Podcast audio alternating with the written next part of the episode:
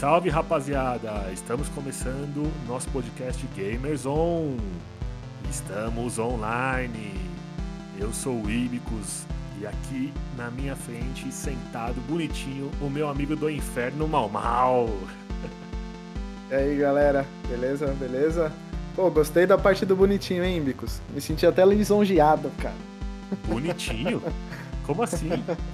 Ô, você acabou de falar, sentado aqui, bonitinho, meu amigo Mal Mal. Vou até é mandar um que você, abraço. é que você, é que você senta de uma forma muito bonita, cara. Vou até mandar um abraço pro Pedro aí. é, porque ele ficava me enchendo o saco com essas histórias de bonitinho no trampo, né? Nosso querido amigo Bó. E vamos lá, cara. Hoje a gente vai falar aí da, das forças do santuário contra as legiões do inferno, é isso mesmo? É isso aí. E pra falar sobre todos esses temas satânicos e tudo mais, eu tinha que trazer um amigo meu, cara que entende tudo sobre isso. Mas claro, ele não vai falar de Cavaleiros do Zodíaco, correto? não, não, não. O tema hoje vai ser Diabo. E pra falar com a gente, trouxe aqui o meu amigo João. Fala, João, beleza, meu? Salve, salve galera, tudo bem? Beleza. Vamos falar aí do salve. Diablo, o melhor jogo que já foi lançado na face da Terra. Temos alguém tendencioso aqui hoje. Um pouquinho suspeito, eu diria. O João, porque quem já ouviu outros capítulos, quando eu citei é, um capítulo que nós fizemos, um episódio que nós fizemos sobre Lan Houses, que eu mencionei que eu dormia na casa de um amigo da escola, que depois a gente ia fazer corujão. Então, é esse cara que tá aqui com a gente hoje, o João. É esse aqui. Tá vendo? Foi uma boa influência pra você. Não levei pras drogas, levei pros games. É, é- era um pouco de estigma que você tinha, lembra? Exatamente, é verdade. Isso também é um pouco de verdade.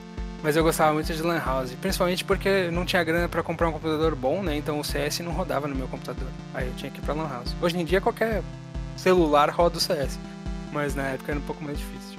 Eu não tinha nem internet boa pra, pra ter alguma coisa. Eu lembro que você tinha Nossa, é internet. verdade. Você tinha internet de, você tinha uma internet ADSL lá, eu lembro que você tinha o Speed, sei lá, alguma coisa assim. E eu nem tinha, eu tinha discada ainda, eu ficava, puta, mano, eu não posso nem ter um jogo da hora aqui, não dá. Nossa, eu lembro que quando eu mudei do interior pra São Paulo foi a primeira coisa que me, me bateu. Do, tipo, eu precisava pedir pro meu pai assinar o Speed. Mas na época era muito, muito, muito caro. Aí a gente acabou assinando aquela outra que era de cabo, que eu não lembro o nome agora. Que Cara, era mais antes de, come- antes de começar esse episódio, eu queria te pedir, acho que você lembra ainda, é, de uma história. Você lembra do meu pai ligando na tua casa, velho, pra saber quem era você e os caras quatro? Nossa, lembro disso, cara, porque a gente acho que foi uma das primeiras vezes que a gente ia no Corujão. É, e você ia dormir em casa, ou por algum motivo, sei lá, fazer trabalho da escola, alguma coisa assim, você ia dormir em casa. E aí o seu pai ligou lá pra saber se realmente eu existia de verdade, se minha mãe e meu pai estariam em casa de verdade. E aí pediu pra falar com a minha mãe, do tipo, minha mãe falou, mas quem é? Eu falei assim, ah, é o pai do Léo. Mas por que, que ele quer falar comigo? Eu falei, não sei, fala aí, vocês são adultos que vocês se entendam. Não tinha uma pegada que você fazia umas paradas meio hacker? E ele, quando ligou, Ah, ele ligou se apresentando como verdade. coronel e você ficou com o cu na mão, não foi um bagulho assim? Nossa, é verdade, era um negócio desse também, porque eu gostava muito de, de- de programação desde aquela época, e aí eu, eu brincava um pouco com esses negócios de. Nossa, como é que chamava? Era Backorfs, é, é, NetBuzz e tudo mais, essas coisas assim. Eu meio que brincava com isso na época. Quando eu, eu sou pai que era da, da polícia, né? Quando ele se apresenta como coronel, eu falei assim, já era. Pô, Me pegaram. E eu, malandrão que sou, né? Porque eu sou muito malandro, aí eu, eu, eu pensava assim, cara, não dura uma semana na cadeia. Com certeza não dura. Lembrei agora essa história, mano, que engraçado. Não. Engraçado pra você, né? Que era o seu pai. Eu sei você me contando. e o detalhe é que eu não tinha passado o seu número pro meu pai. Porque meu, Ah pai, não che... meu pai não chegou e falou pra mim, é, filho, dá o número aqui do João que eu vou ligar pra ele. Não. Tipo, do nada você chegou e falou, mano, teu pai me ligou aqui em casa, eu fiquei com o cu na mão, achei que era não sei o que, que ia me fuder e tal. E eu, cara, como assim meu pai ligou aí? Ele, Como assim? Onde ele descolou o número, mano? Eu, até hoje eu não sei, acho que eu nunca perguntei pra ele, como é que ele descolou o número. Essa é uma excelente questão. Inclusive. Eu achei que você tivesse foi passado. no- Foi nos registros da polícia lá. Deixa eu ver quem são os hackers que meu filho anda.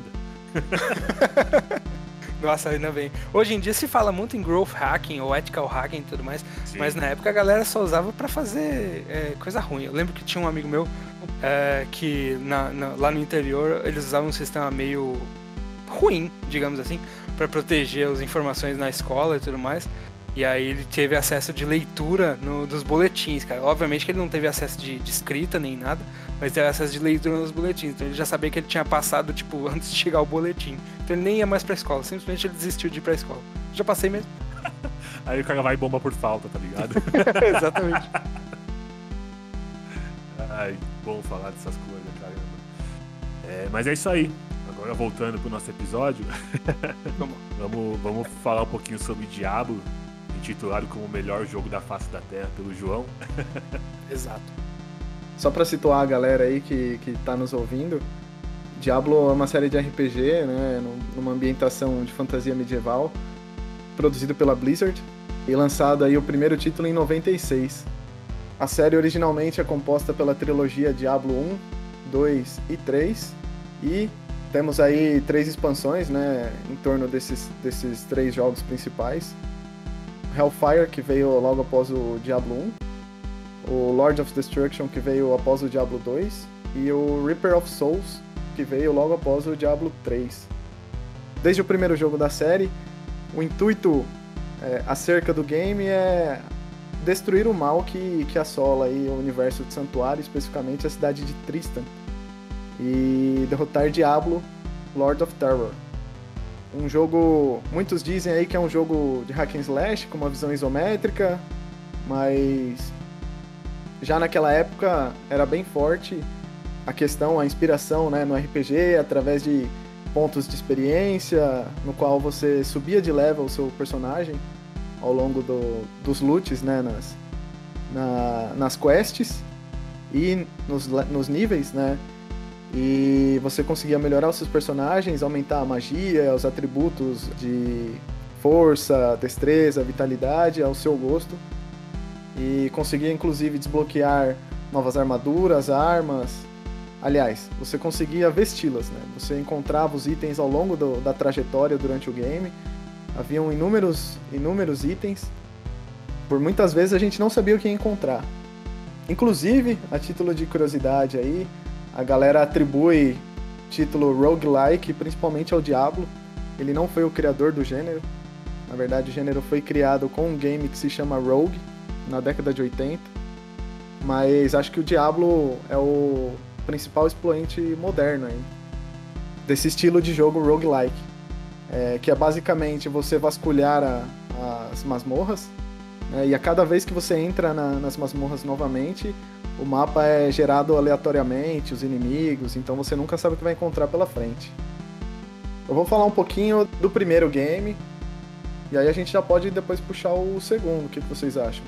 Bom, Mal, antes da gente falar do primeiro game, é, vamos chamar o nosso especialista aqui e fazer aquela perguntinha que a gente sempre faz. Como é que foi teu Opa! primeiro, como é que foi teu primeiro contato com, o- com o game, João?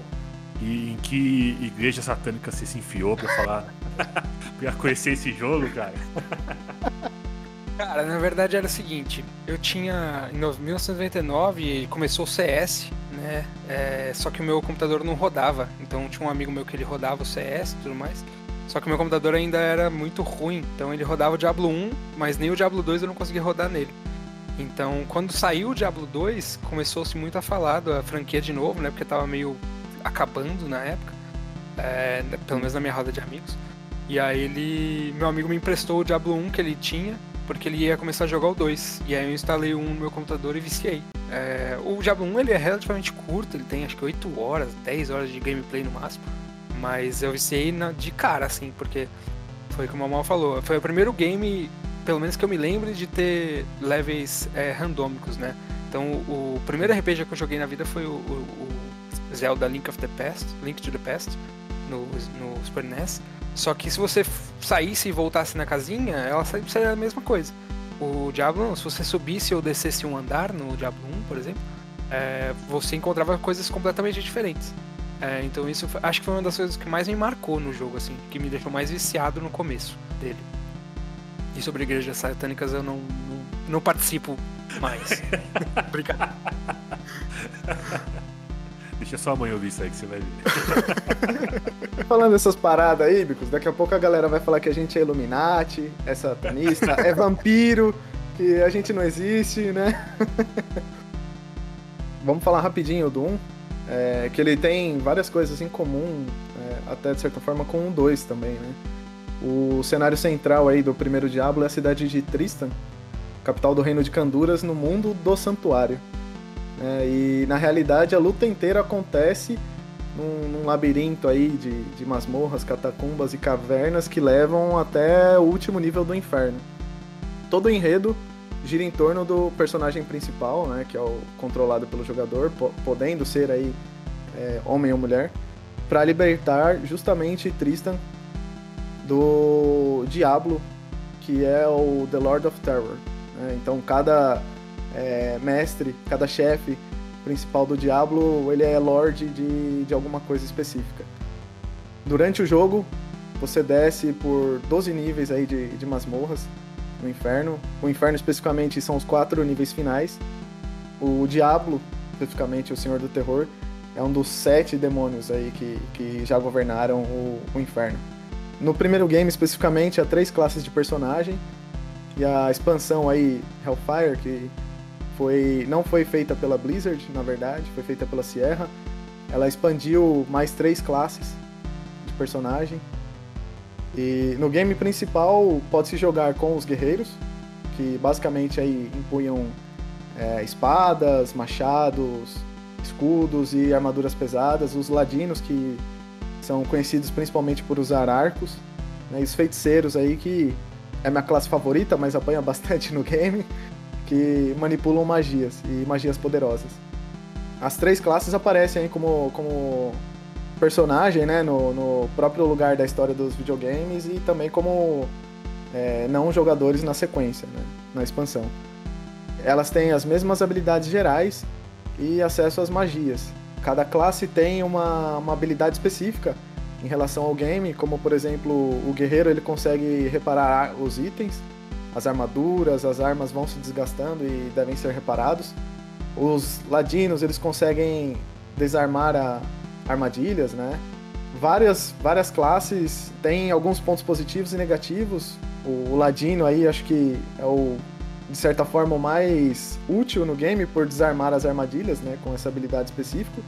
E o guerreiro pelo reparo das armas, né? No geral, o feiticeiro era, era, era a classe mais fraca no game, então para você jogar com ele sozinho era necessário é, um grind, de certa forma, assim, de níveis, né, para conseguir é, sobreviver e fazer uso constante de magias nas, nas aventuras. Basicamente, se podia construir três tipos de personagem associados às profissões, digamos assim: um guerreiro, uma arqueira ou um feiticeiro. Você não tem aí restrições no game especificamente com relação a feitiços, armas ou equipamentos. Na verdade, a única diferença é o foco dado em cada um deles aí, como o guerreiro com força e vitalidade, a arqueira com relativa magia, né, e bastante destreza, e o feiticeiro com alta magia e destreza. E dependendo do, dos pontos que você atribuiria nos seus personagens, implicava em você poder usar ou não armaduras, ou é, lançar magias mais fortes, ou causar até mais dano inicialmente todo mundo diz que o guerreiro é a, é a classe mais fácil aí para os jogadores iniciantes, porque ele já é muito forte e consegue sobreviver relativamente sozinho. E, a título de curiosidade, esse game teve o lançamento aí principal em PC, mas foi também lançado para PS1, né? teve um port para PS1. Foi aí o, um dos títulos que eu mais joguei naquela geração, sinceramente, do PlayStation 1. E ao contrário do, do Diablo 1, o Diablo 2 saiu é, somente para PC. E já seguindo, digamos assim, na, na história, né? no final do primeiro jogo, um guerreiro tentou conter a alma de Diablo dentro, dentro de si. O guerreiro não conseguiu, e no início de Diablo 2, o Senhor do Terror já havia assumido o controle do corpo do guerreiro, iniciado o processo aí de libertação de seus dois irmãos, Mephisto e Baal. Os jogadores podem escolher entre cinco personagens diferentes, sete quando, quando chegou a, a expansão, para controlar durante a sua missão e explorar todo o mundo do santuário aí por meio de quatro atos. A diferença principal aí que em relação à história é que Diablo 2 já foi dividido em atos, né? enquanto Diablo 1 não tinha muito essa divisão. E ao longo aí do, dos quatro atos, os jogadores enfrentam os diferentes demônios com o Diablo no final do jogo. João, qual foi entre o Diablo 1, 2 e o 3 que a gente não falou ainda, qual foi o principal game aí que, que você jogou? Você comentou que tinha iniciado no Diablo 1, né, por conta do PC, mas assim que possível você passou pro Diablo 2, como que foi essa transição aí? Eu ouvi dizer Isso. que o preferido dele é o 3. Não, sem dúvida o Diablo 2 é, é, é foi o, que o jogo que eu mais joguei. É, eu joguei o Diablo 2, inclusive, até um pouquinho antes do, do, do lançamento do 3, porque ele, é, ele continuava sendo atualizado, que era uma coisa impressionante. Para hoje em dia nem se fala, porque os jogos morrem muito rápido. Mas um jogo lançado em 2000 ainda ser atualizado em 2011, 2012 com patches novos e, e reinício da, da, da, da, campanha era uma coisa realmente impressionante para a época. É, então, claramente, o, acho que é o jogo que eu mais joguei na minha vida, o, o Diablo 2, e, e é o jogo da franquia, com certeza, o que eu mais joguei e que eu mais gosto. Aqui ainda. Eu sei que entra na nossa categoria de, de curiosidades, né, Mamal? Mas tem um, um, dado que, só corroborando isso que o, que o João já falou, que, assim, que é impressionante. A Blizzard mantém os, uh, os jogos ativos, os, os servidores ativos de Diablo até hoje. Então é possível jogar online o jogo até hoje, inclusive. O Diablo 1 e o 2, inclusive. O 3 é o mais recente, lógico ainda tá ativo porque não lançaram o 4, mas ainda é possível jogar o 1 e o 2. Isso é muito louco, né, cara? Apesar aí de, por exemplo, né, no, no primeiro Diablo aí a Blizzard ter desenvolvido, e a expansão, aquela coisa foi feita pela Sierra, né? Em 97, que era muito famosa aí no, nos jogos de computador, né, naquela época. É, hoje em dia já não existe mais. Pô, um jogo de 96 e eles ainda mantêm, né, vivo o jogo. A Blizzard consegue umas façanhas assim incríveis em relação a Diablo, né? É, eu, eu chego a comparar um pouco o Diablo com o WoW, sabe? Que é uma galera, acho que muito fiel ao jogo. Quem joga, assim, as pessoas que eu conheço que jogam, assim como o João, assim, amam o jogo e jogam eternamente o negócio. É muito doido, né? Você pensar que o 2 é, que já não tem os gráficos tão atrativos. Se você mostrar hoje para uma pessoa, uma criança, ele vai achar uma merda o gráfico, é, sem entender o que é o jogo, né? E o jogo se manter ativo e a galera continuar jogando mesmo depois de anos e anos que o jogo foi lançado. É, tanto é que esse ano vai sair o Resurrected, né? Eles vão lançar tanto o Diablo 4 no final desse ano, acho que se eu não me engano a previsão é, de, é dezembro de 2021, mas eles estão fazendo um remake do 2 também. Porque o 2 é foi um sucesso tão estrondoso e, e, e como o Momal falou, tem tanta gente jogando até hoje que eles estão fazendo um remake dele com gráficos novos. É exatamente o mesmo jogo, a mesma plataforma, mesmas. Inclusive não vai ser mundo aberto, não vai ter mudança nenhuma na jogabilidade. A única coisa que eles estão refazendo são os gráficos. Exatamente por isso, porque o jogo é tão cultuado até hoje em dia, todo mundo gosta tanto, que eles resolveram dar uma repaginada nos gráficos para relançar ele, é, enquanto eles não conseguem finalizar o Diablo 4. Esse negócio que você comentou, João, em relação ao Diablo 2 é tão absurdo, mas tão absurdo, que no dia 1 de maio de 2021 eu li uma notícia no thenemy.com.br. Cara, após 4 anos, o jogador consegue todos os itens únicos em Diablo 2. O streamer Alex, Mr. Lhama SC, Sementelli até tirou a camiseta para comemorar o feito. Ele encontrou no Diablo 2 um staff, é, um cajado, né? Meng Long's Lesson. Ele teve que usar uma maga com uma build, uma build de Magic Find para encontrar, né, todos o, os melhores itens e os mais raros. E mesmo com a build feita do, do personagem, ele ainda demorou mais de dois anos para obter o equipamento, cara. É uma loucura. Então, não só é, eu acho que o maior sucesso de dentre a franquia Diablo especificamente, né? Como, cara, é tiro certo a Blizzard lançar o Resurrected, né? Que seria o, a reedição, digamos assim, né? Uma releitura do Diablo 2, né? Sim, acho que vai ficar bem interessante, melhorando os gráficos e tudo mais. Vai, acho que vai trazer mais uma galera que, que não conhecia a franquia, talvez traga uma galera melhor por estar tá mais atrativo, né? É, a Blizzard ela sempre se destacou dentro das produtoras versus as outras produtoras, na verdade, como sendo a mais estável. Então ela tinha poucas franquias, Sim. ela tinha, sei lá, StarCraft, Warcraft, Diablo e depois lançou o Hearthstone e o Overwatch. É, mas ela, ela fazia as coisas muito bem. É, isso começou a ruir um pouco com o, o, remake do Warcraft 3. Aliás, acho que talvez isso tenha começado a ruir um pouco com o Diablo 3, é, porque nem todo mundo gostou do jogo, nem todo mundo entendeu muito bem o que ela queria com aquele jogo. Aí depois teve o episódio do Warcraft 3, que é, apenas para contextualizar, eles lançaram um remake meio capado do jogo, assim, então não era o jogo completo, e ainda eles retiraram um pouco do acesso de quem já tinha o Warcraft antigo é, o que não pegou muito bem. Então por isso que é, eu tô ansioso pelo Diablo 2 Resurrected, mas eu tô meio com o pé atrás também do tipo, o que será que eles vão fazer? Será que vai ser simplesmente joguem de novo aí esse clássico maravilhoso com gráficos novos ou vai ter alguma pegadinha no meio? Tá mais ansioso pelo 2 ou pelo 4?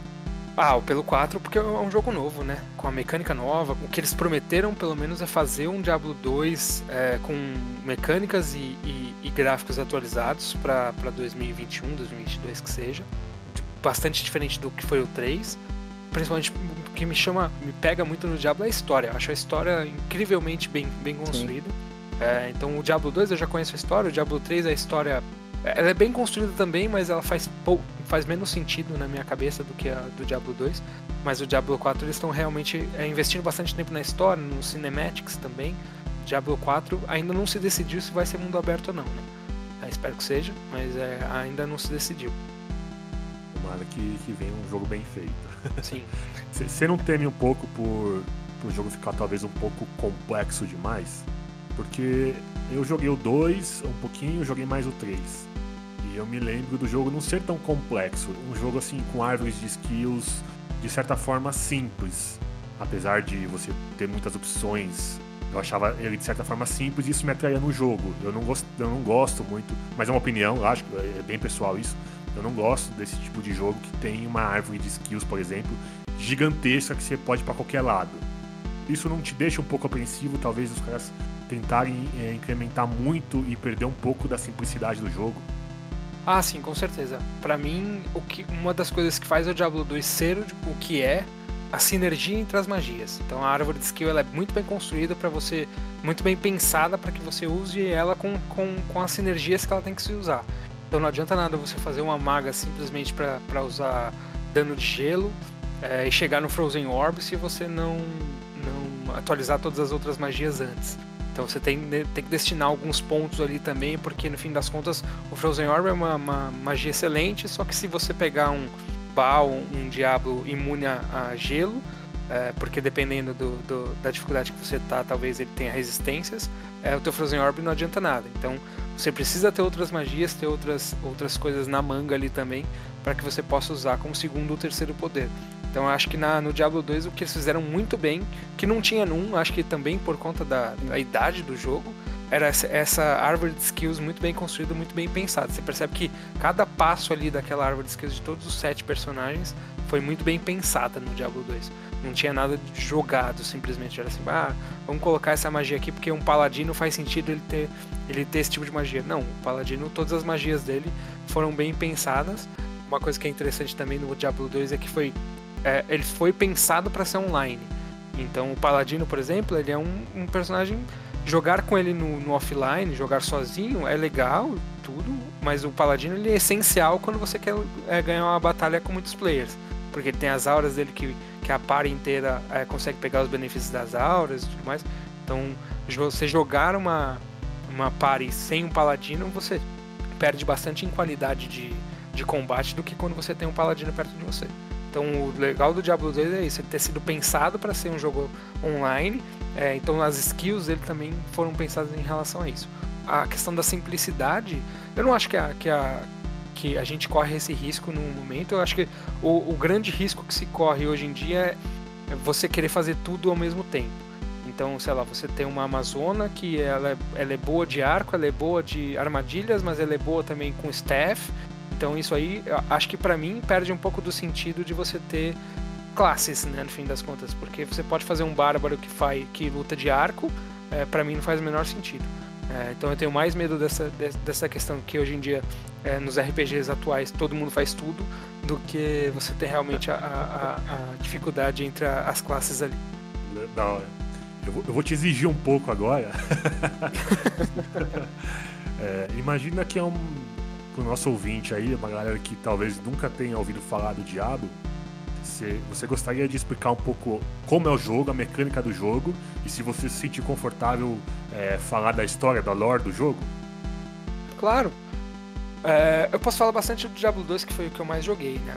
O, o Diablo, todos os três, eles são o que eles chamam de point and click, né? Então, no, no PlayStation, como o Malma falou que foi lançado o primeiro e o terceiro, obviamente que não tem o point, mas o Diablo ele é um jogo de point and click, então você é, ganha experiência matando bichos. No Diablo, especificamente, você não ganha experiência com quests.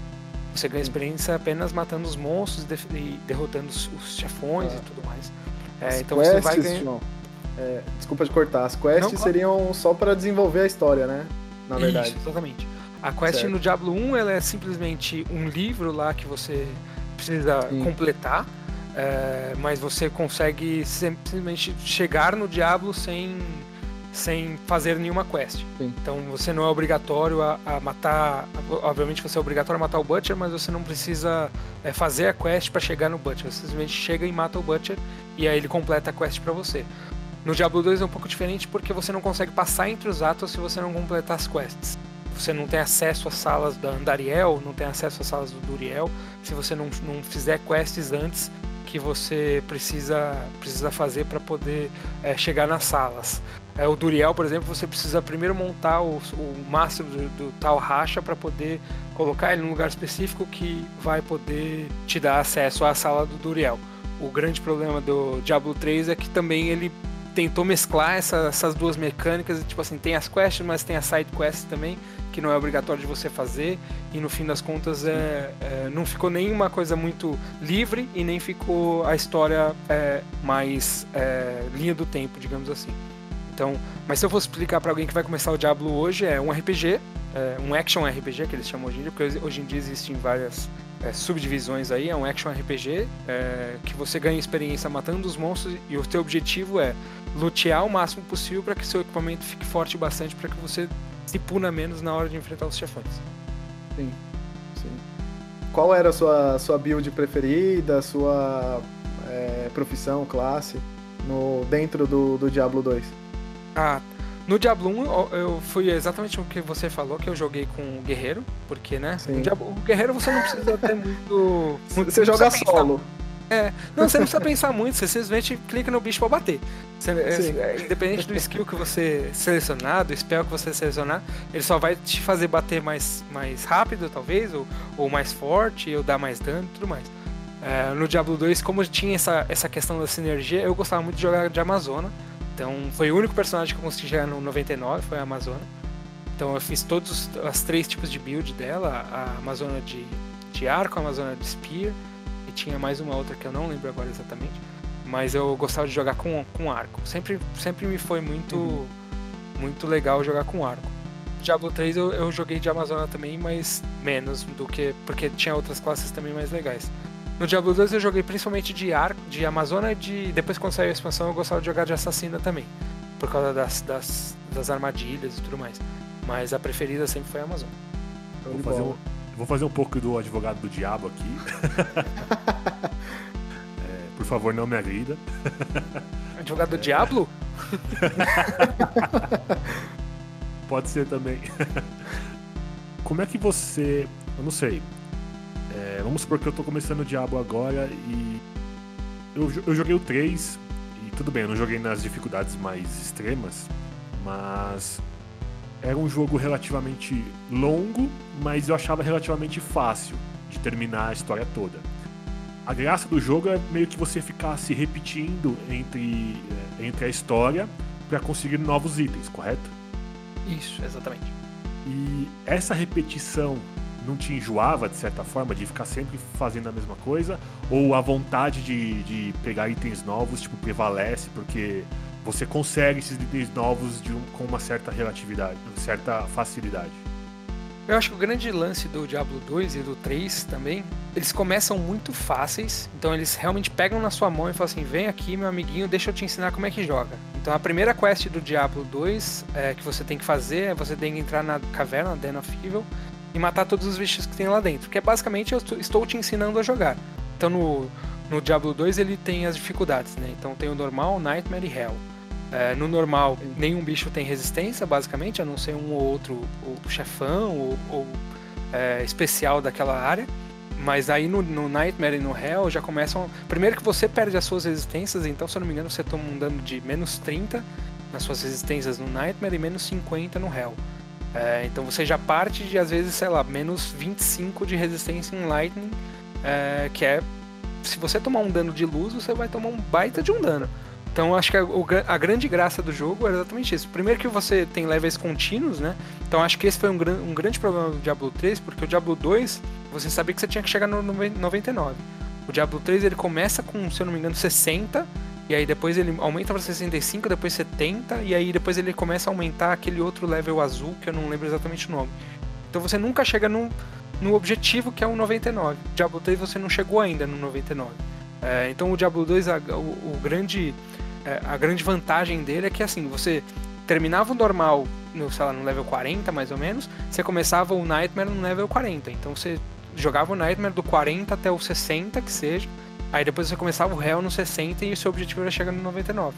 Então, além da curva de aprendizado dele ser muito fácil, digamos assim, então você te ensinava realmente a jogar, pega os spells aqui, o spell se usa assim, é, é, os objetivos do jogo são esses, é, ele ainda tinha o, o, grande lance de você recomeçar o jogo com os mesmos itens que você matou o Diablo ou, o Bale no, no na expansão, é, só que você recomeçava o jogo de novo com mais dificuldade. E aí essa mais dificuldade ela te, te, cobrava um preço, não era simplesmente, ah, porque o ato 1 no normal era fácil, o ato 1 no Nightmare é fácil também. Não. É, o ato 1 no Nightmare ele é o ato 1 no Nightmare, que ele é bem mais complicado que o ato 4 no normal, por exemplo. Ok. Essa busca por itens e tudo mais é que prende a galera no jogo. É, exatamente. O Diablo 2 ele foi muito bom em criar essas classes de itens, né? Então ele criou os itens 7, é, que é uma coisa que eu não lembro de ter no Diablo 1, eu posso estar enganado, mas eu acho que não tem no Diablo 1. Então, basicamente, você tinha os itens verdes, né? Que eram os itens que você eram grandes guerreiros que se você formasse a, a coleção inteira dos itens, você ganhava alguns bônus, e cada vez que você colocava é, dois itens você tinha um bônus, três itens você tinha mais bônus, é, quatro itens você tinha outro bônus, até na, chegar na, completar o set que você ganhava uma aura em volta de você. Se eu não me engano, teve, tinha alguns no Diablo 3 que você ganhava asas, inclusive. Então o Diablo 2 ele foi muito bom nessa criação de sets e que no fim das contas nos patches que, que você utilizava, algumas vezes era você precisava daquele item para ser realmente uma, uma zona boa, uma, uma zona re, respeitável. Então, é, não lembro exatamente dos nomes que tinham, mas é, tinha um arco, uma, um set de, de Amazônia ali que o arco dele era muito melhor que qualquer outro arco. Então, se você. E era um item, era, com certeza do set era o item mais difícil de você conseguir. Então você podia montar o set inteiro, só que você ficava fazendo rushes e rushes e rushes até você conseguir pegar o arco. E aí você ganhava os bônus e tudo mais. Sim, quando você chegava no, no level 99, tendo matado o Bale é, no Hell e tudo mais, o jogo perdia um pouco do sentido. É, a não ser pra esse amigo aí que falou que. É, esse amigo aí que demorou dois anos para achar o último staff. Mas para outras 99% das pessoas, o jogo realmente perdeu sentido. Mas até você chegar no level 99, eu joguei Diablo durante 12 anos, eu consegui chegar um personagem no level 99. Porque para você sair do 98 pro 99, você tinha que fechar o jogo quase inteiro no Hell de novo. Sim. Porque era uma, uma diferença absurda de experiência que você tinha que ter. É, então, sim, se você chegasse no level 99, matando o Bale no Hell e tudo mais, aí o jogo realmente perdia a graça. Que é o que se fala de hoje em dia do tal do platinar o jogo, né? Que aí realmente você não tem muito mais o que fazer no jogo. Mas até você chegar lá era uma caminhada bem longa e árdua, digamos assim. Eu lembro que você comentava bastante sobre um, o mercado que se desenvolveu do jogo, né? Dentro, isso eu não estou falando nem fora do jogo, estou falando realmente dentro do jogo, um mercado e comércio de armaduras e itens ferrado, né? Isso, exatamente. O Diablo 2, ele é tipo. O online dele era só por convite, né? Então você entrava na sala das pessoas ou as pessoas entravam na sua sala, era meio por TCP/IP, assim. Uhum. Então era no máximo 8 por sala, inclusive o Resurrected vai usar essa mesma mecânica. O Diablo 3 ele já era, ele nasceu para ser mundo aberto, mas acho que no meio do caminho a Blizzard é, desistiu, então teoricamente você consegue é, acessar áreas com outras pessoas, mas é, desde que você esteja na mesma pare com a pessoa. É, o servidor é o mesmo, mas você nunca vê outras pessoas.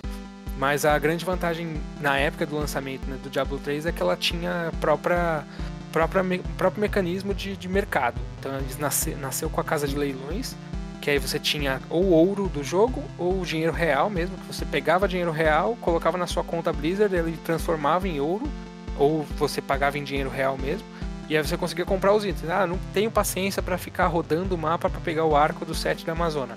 Vou ali na, na Action House, na, na casa de leilões, e compro o meu arco e tá tudo certo. É, eles trouxeram para dentro do jogo algo que era feito fora, né? o que não foi muito bem aceito pela galera do, do game mesmo, porque tinha muita gente que, que construía bot para ficar farmando item para poder ganhar dinheiro, porque no fim das contas você tava ganhando dinheiro em real ali, né? Aliás, dinheiro real no, dentro do jogo. É, então esse foi um, um, Inclusive durou pouquíssimo tempo, acho que seis meses Sim. depois, um ano depois, eles fecharam a Action House porque tava dando muito mais problema do que coisas boas pro jogo. É uma pena, né? Porque eu acho. Eu acho legal você meio que dar uma matada no, nesse mercado paralelo que as pessoas criam e, e, deixar dentro do jogo. Você desenvolve mais a parte de dentro do jogo, né? Assim Sim. como o Ark fez. O Ark fez alguma coisa semelhante. O Ark tem todo. Eu não sei se você conhece, é um jogo de dinossauro, a gente já falou um episódio aqui só sobre Ark. Tem todo um mercado paralelo de, de dinheiro real, inclusive é dólar pra você comprar dinossauros que são. tem status melhores é, e tudo mais. E a, a produtora do, do game lançou uma nova política da, do jogo e falou: olha, quem tiver é, em algum server do Discord que tenha a venda de dinossauros por dinheiro real do jogo e não que não seja por troca de coisas dentro do jogo, é, seja por dinheiro mesmo, por dólar, por real, não importa, vai ser banido do jogo. E não é que assim, você que está no servidor vai ser banido, não. É você e a tua tribo inteira.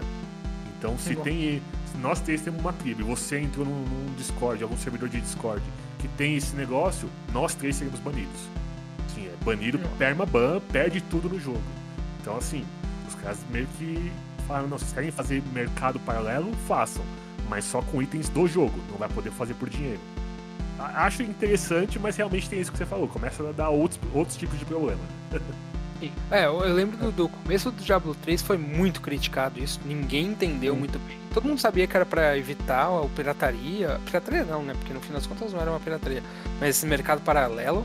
É, todo mundo entendia o porquê eles estavam fazendo, mas é, todo mundo concordava que era muito mal feito. Porque realmente gerou uma inflação absurda, então no comecinho assim era coisa de um item único. O primeiro que, o, que no Diablo 3, quando ele foi lançado, dropar um item único era muito complicado. Era muito difícil assim, você ter um item único fechando o jogo já era muito. Nossa, eu tenho dois itens únicos e eu fechei o jogo todo. É, no normal, né? Então era muito complicado, então ele era muito raro, então ele já vinha pra Action House muito caro. É, e aí depois, num dos primeiros patches do jogo, eles fizeram completamente o inverso. Então qualquer monstrinho que você, você matava, você já pegava o item único.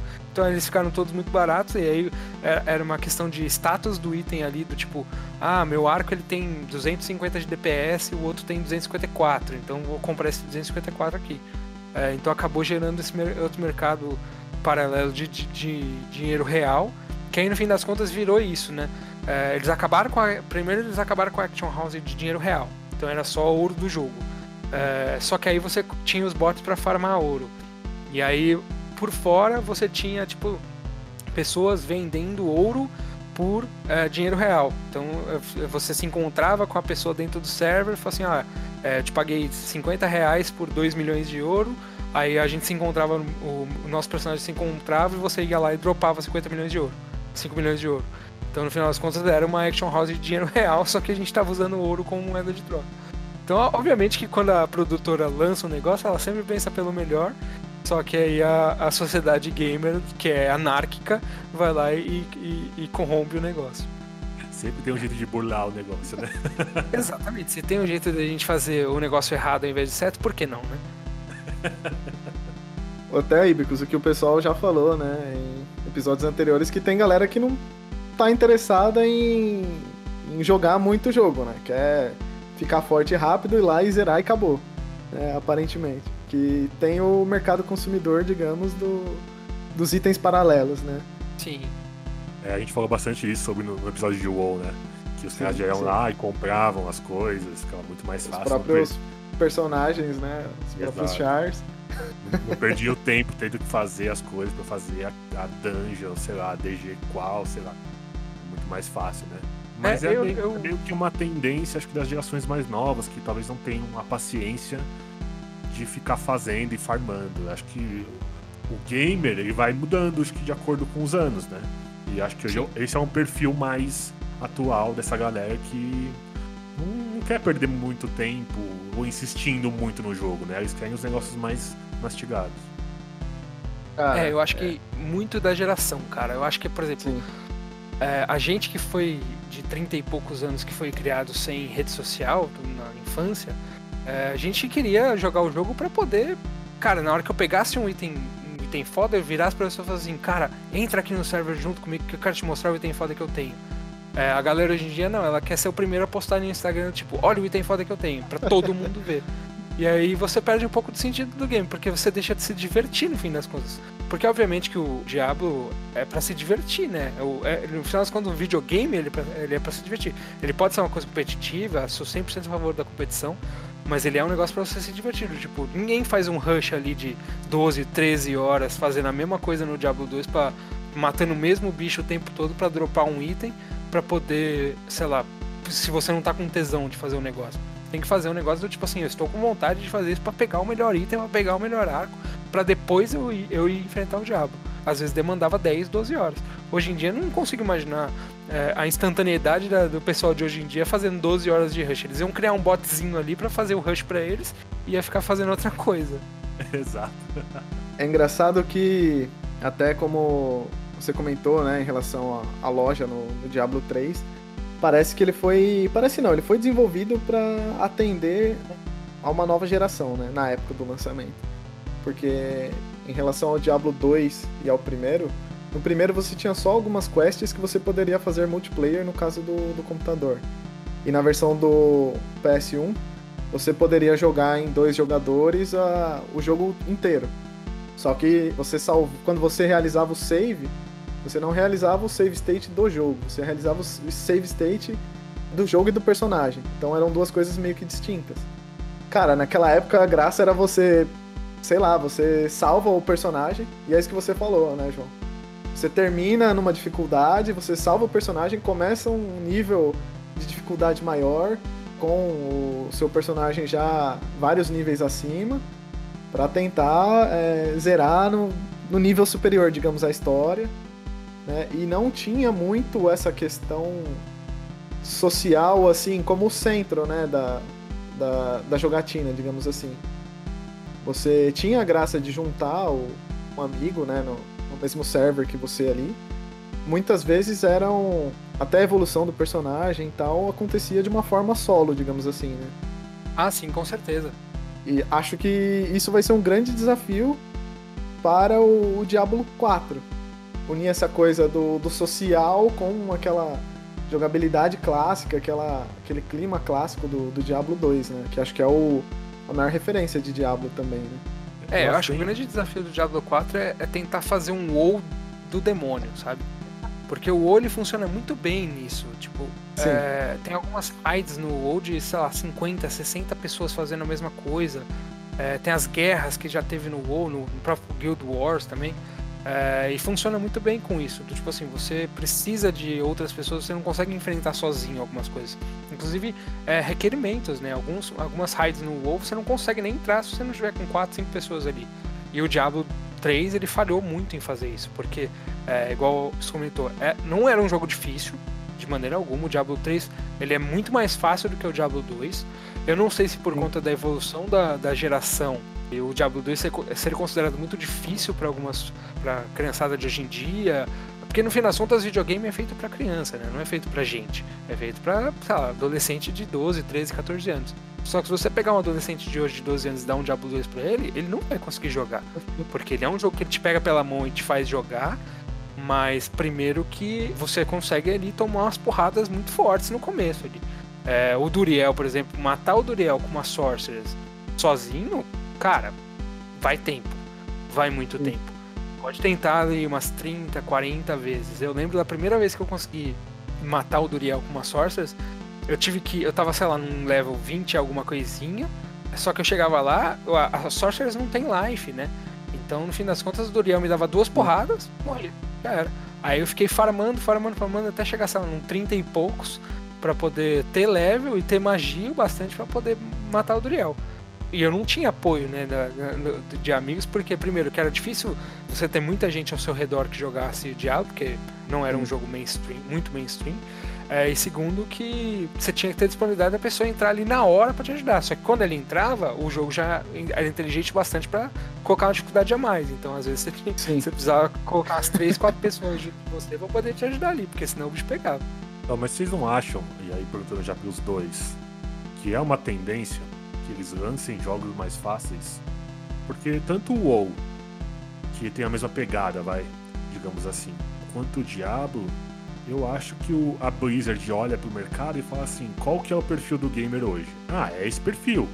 Não adianta lançar um jogo fodido, difícil, que vai agradar os caras de 30 anos, que hoje em dia é, são poucos que jogam comparado à galera mais nova, que tem muito mais tempo do que a gente para jogar, né? Então eles vão botar na balança quem que eu vou agradar, a galera mais nova ou a galera mais velha? E aí, consequentemente, eles vão acabar é, agradando a galera mais nova, que é é, maior e que gasta mais dinheiro talvez com, com esse tipo de jogo, com os jogos em si. Eu não sei, eu, eu vejo que é uma tendência que o jogo seja mais fácil. O nível de Diablo 2 talvez acho que não exista mais, sabe? Nossa, eu concordo 100%. Eu acho que é, é uma questão de geração e é uma questão de business também, né? No fim das contas, é o que você falou. É, as pessoas que vão gastar dinheiro com a perfumaria do jogo, as skins e tudo mais, é a galera mais nova. Eu acho que Sim. pra gente, por exemplo, ah, meu personagem, meu, minha arma no CSGO, por exemplo, ter uma skin ou não, para mim tanto faz. Mas para talvez para um menino de 16 anos que esteja na escola, que um amigo dele tem uma skin, para ele é importante ter uma skin da hora. Então ele vai gastar dinheiro com isso. Então a, as produtoras hoje em dia, o jogo precisa ser barato, né? Hoje em dia, porque você tem a Steam, você tem as, as a Epic Games aí que tá tendo uma plataforma própria também. É, os jogos, eles não podem mais cobrar 500, 600 reais num, num, jogo hoje em dia. Então eles precisam fazer dinheiro com esses itens dentro do próprio, próprio jogo. Então eles miram no público específico. Acho que talvez por isso a, a discrepância tão grande entre Diablo 2 e Diablo 3 tem a, a, discrepância de dificuldade mesmo. Eles miram no público específico e esperam extrair o máximo desse. Se eu conseguir trazer é, o entusiasta do Diablo 2 pro Diablo 3 também, excelente, ótimo. Só que não é 100% do meu objetivo. Meu objetivo é ganhar dinheiro com essa geração nova que tá aí. Pelo menos é a minha opinião. É, não, concordo 100%. Eu, eu vejo que é isso é a tendência, é o que vai acontecer. Não adianta a gente tentar pensar naquele tipo de jogo que a gente gostava, que a gente jogava, porque a geração não vai ter a geração nova. É exatamente isso. O cara não vai gastar o dinheiro nas skins e tudo mais, porque ele não vai gostar do jogo, porque não vai ser atrativo para ele. Eu acho que a dificuldade hoje em dia só existe para virar um hype, como foi o Dark Souls. Todo mundo se falava, ah, o Dark Souls é muito difícil, o Dark Souls é impossível de você terminar, o Dark Souls é isso, o Dark Souls é aquilo. Pegou-se tanta, tanto hype na, na internet do tipo, cara, eu preciso jogar esse jogo para saber se ele é tão difícil assim. Realmente ele é difícil e tudo mais, mas nada, nada que um é, esquive, esquive e ataca, esquive, esquive e ataca. Pode demorar um século para você matar um, um boss? Pode. Mas no fim das contas a mecânica dele é o esquive, esquive e ataca. Mas a, a, ele é um jogo que ele é conhecido pela dificuldade. Só que, por exemplo, a gente que, que enfrentou o Mario 64 na vida, por exemplo, acha Dark Souls ok, é difícil e tudo mais, mas você já jogou Mario 64? Não, aquele controle do Nintendo 64? Aquilo lá era muito mais difícil. Só, obviamente são dificuldades completamente diferentes, mas é, você pegar a mecânica do Mario 64 é mais difícil que pegar a mecânica do Dark Souls. Fazendo um paralelo, inclusive, Turok no Nintendo 64 era um absurdo de difícil você jogando a versão da Steam, por exemplo, com controles modernos, é, é chupeta. Né? Sim. é, é, é chupetinha. É, é, complicado também, né? Eu acho que eu concordo um pouco com o que vocês falaram. Pra gente ter ideia também, o, tem um gap aí entre o Diablo 2 principal e o Diablo 3 de 10 anos praticamente, né? É muita coisa para mudar, né? Sim. É isso que o João também falou às vezes a dificuldade é usada para criar um hype, né? Eu vejo isso que aconteceu com Bayonetta também, que era o, o jogo que foi criado pros gamers, assim, assíduos, sabe? Extremamente viciados num game. O jogo é extremamente difícil, mas é isso. Chega uma hora que você domina e você consegue jogar. Hoje em dia eu acho que os jogos estão sendo feitos muito nichados, sabe? Um exemplo, quando foi lançado Skyrim. Um RPG assim, relativo, mundo aberto, com inúmeras quests e um sistema de craft de, de itens e armaduras extremamente extenso, né? Que, pô, num, num console de mesa, o cara podia perder tranquilamente 100, 200 horas jogando o jogo pra, pra craftar algum item específico, né? E tem o público, né? assim como Dark Souls, Demon Souls. E eu acho que o, o Diablo 2, o Resurrected, então nem se fala, né? É um público especificamente fã do segundo título né? do Diablo. Eu acho que o que carrega a fama da, da franquia são justamente os fãs, né? Inovar muito às vezes é um perigo e inovar nada também. É, você tem que, de certa forma, atualizar, trazer um equilíbrio aí nessa parte de, de comunidade, digamos assim, né? Mas também acho que trazer um, um nível aproximado ao que foi o Diablo 2, né? E acho que de certa forma é por isso que também que o Diablo 3 é um jogo uh, relativamente mal falado, né? Eles tentaram atualizar aí numa nova geração, né? O, o game. E ao meu ver, assim, é um, é de certa forma, vai aproximando bem grosseiramente, é um WoW é, com umas skins de demônio, sabe? Toda aquela essência gore, de sangue, sabe? Aqueles demônios, assim, todos bem trabalhados, gigantes, sabe? Coisa tenebrosa mesmo assim, de certa forma se perdeu no terceiro jogo, né? Ah, sim, com certeza. O Diablo 2 era, era legal você entrar nas salas que tinha, sei lá, um ritual ali no chão da sala e tudo mais. Era um negócio realmente de você obviamente não ficar com medo, mas que você ficar impressionado com o nível de detalhe do jogo. Que realmente ele criava esse, essa ambientação. É, ah, putz, estamos lutando contra o demônio. Então, é, primeiro você luta contra a Andariel, que é irmã de é, é, uma das irmãs lá da seita e tudo mais. Depois você luta contra o Duriel, que é o irmão do demônio. Depois o Mephisto, que é irmão do demônio. E aí de repente chega no Diabo, o Diabo em si é o menos assustador de todos, porque até porque você já enfrentou ele no 1. Aí depois vem o, o Baal, que também. O, o Diablo 2 ele consegue fazer um caranguejo demoníaco, que é o Duriel. Então, o, o, o, anjo caído lá, que é o, que é o Mephisto, também é complicado de você, você ver. Então, toda a ambientação do jogo ela gira em torno daquilo lá. Eu não sei nem se isso tem espaço hoje em dia. Eu não sei se a galera mais nova vê graça nessas coisas hoje em dia. A gente, eu vejo graça, assim, no, nos detalhes do jogo tudo mais. Mas o gráfico em si é a última coisa que eu olho, realmente. Tipo assim, o Diablo 2 para mim, o gráfico dele é tosco, hoje em dia é tosco. Mas eu acho que ele é um jogo muito bom até hoje, assim.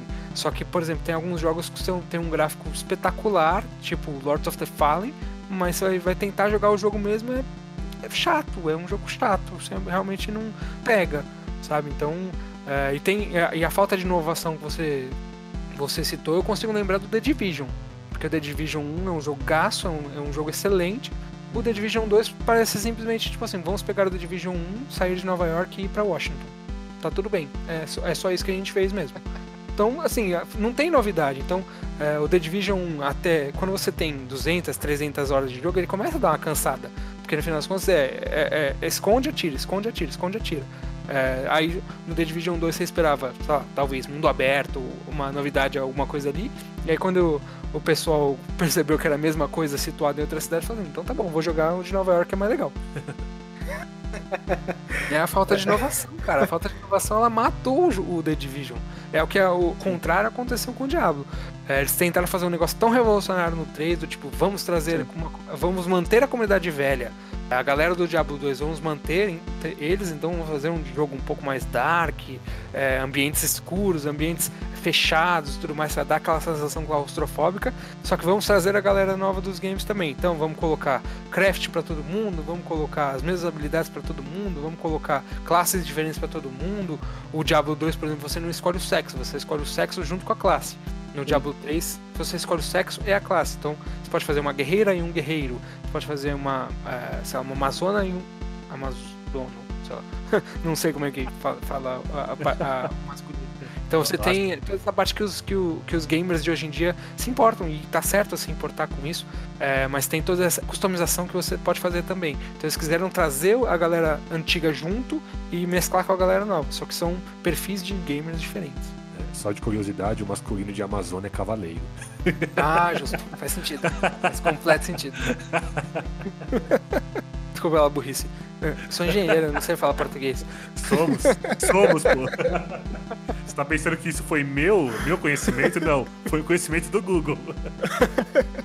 Mas eu acho que o grande problema foi esse, assim, o, o, Diablo 3 não é um jogo ruim, ele só é um jogo ruim para quem tava esperando um Diablo 2 melhorado, digamos assim. Das pessoas que eu conheço que jogaram o Diablo 3 apenas, todas elas gostam, porque no fim das contas é um jogo divertido. Mas para mim, por exemplo, que eu vim do Diablo 2, não acho que seja um jogo que vale a pena jogar, não. É muito louco isso que você comentou, porque eu lembro claramente no primeiro Diablo tem uma quest do The Butcher, o açougueiro. E cara, além do clima dark, é a primeira quest assim. Não, não tensa, mas o cenário todo é bem pesado. Quando você abre a porta da sala, vem um demônio de chifre com um baita de um. de uma, um machete, uma machadinha Cara, é grito, é, sabe, corpo empalado, um banho de sangue na sala e vem aquele demônio para te atacar, né? E Exato. acho que naquela época, cara, era um absurdo, né? Um game desse, assim. Hoje em dia, eu acho que a molecada já viu tanta coisa mais pesada que todo mundo fica, ah, ok. É, tá tudo bem, né? Hoje em dia.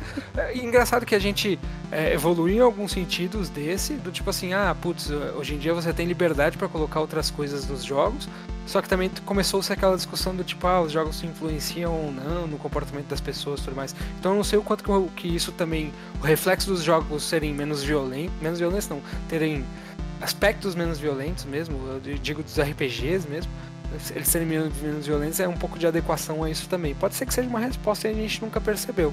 Mas é, é realmente a qualidade, não digo nem qualidade, mas a quantidade de coisas obscuras, digamos assim, que você encontra no Diablo 2 e na expansão dele versus o Diablo 3. O Diablo 3, por exemplo, ele tentou trazer é, obscurantismo e, e, o ocultismo mesmo na, na expansão. Tanto que a expansão é toda preta, capa e tudo mais, é, para ver se traz um pouco do clima do Diablo 2. É, mas também não, não funcionou muito pela até mecânica do jogo mesmo. A mecânica do Diablo 3 é um jogo diferente da, da mecânica do Diablo 2.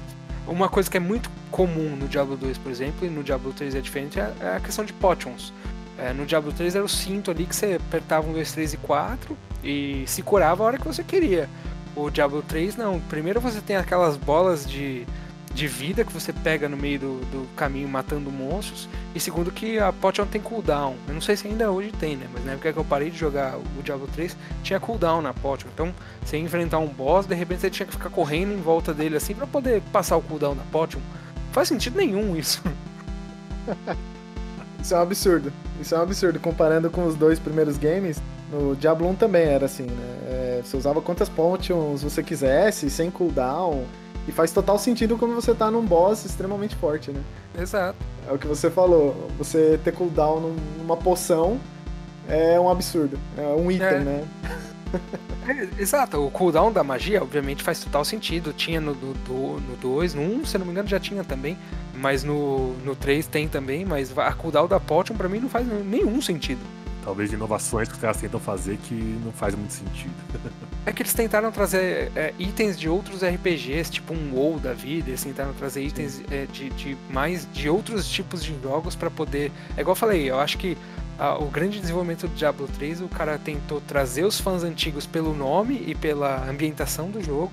Só que as mecânicas, talvez, do Diablo 2 para os caras já tinham ficado meio batidas, meio passadas. Então vamos é, colocar mecânicas novas para alguns pode ter funcionado, mas para os fãs do Diablo 2 pode não ter funcionado.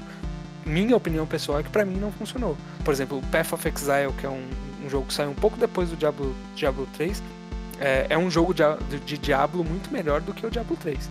É, tem problemas também, não, não, é um jogo perfeito não, mas ele se assemelha muito mais ao Diablo 2 do que o próprio Diablo 3.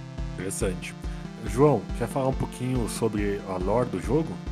Claro, vamos lá. Então, o Diablo 2 ele é, ele é feito em quatro atos, e aí a expansão adiciona o quinto ato, né? Então, igual a Mamal falou, no primeiro, primeiro Diablo você precisava destruir a, a Soulstone para destruir a alma do Diablo, e aí você falha nessa missão, e no final das contas a alma do Diablo é, liberta no mundo.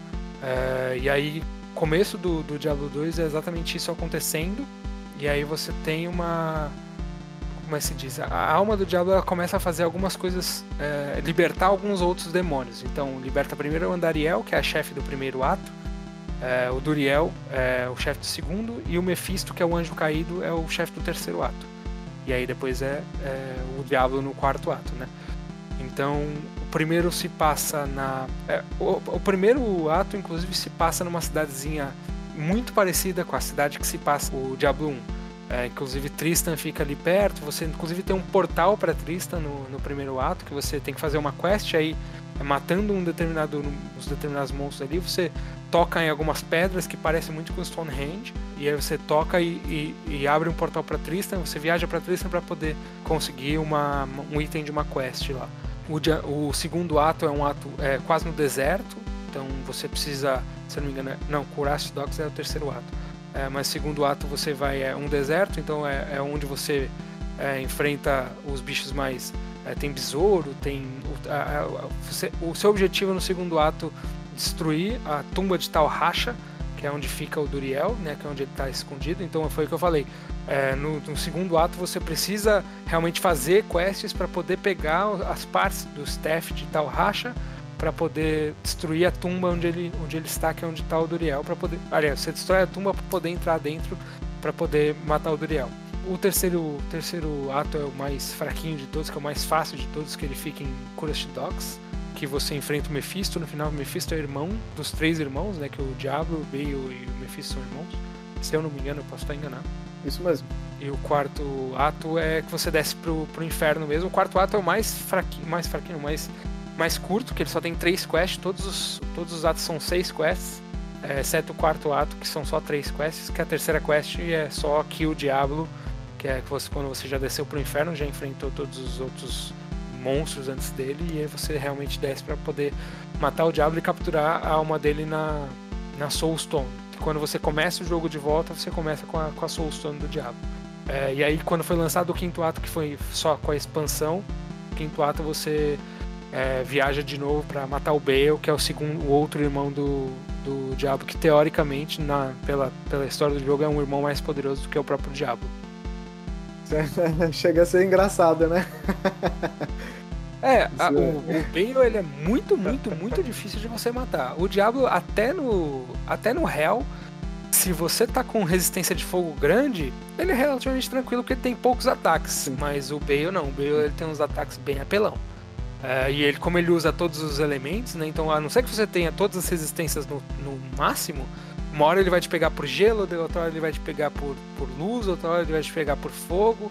Então o Bale ele é bastante complicado de, de matar ali, principalmente no Hell. Eu, eu, fiz a Bale Rush, que eles chamam, né? Que o Bale ele dropa alguns itens específicos, né? E quando você está uhum. fazendo ele no Hell, ele dropa uns itens bem bons. É, fazer a Bale Rush ali no Hell é uma coisa fazendo sozinho, recomendo pelo menos umas duas horinhas ali de jogo, porque não vai ser fácil não. Nossa. Quantas vezes você fechou o, o jogo aí no, no Hell, João?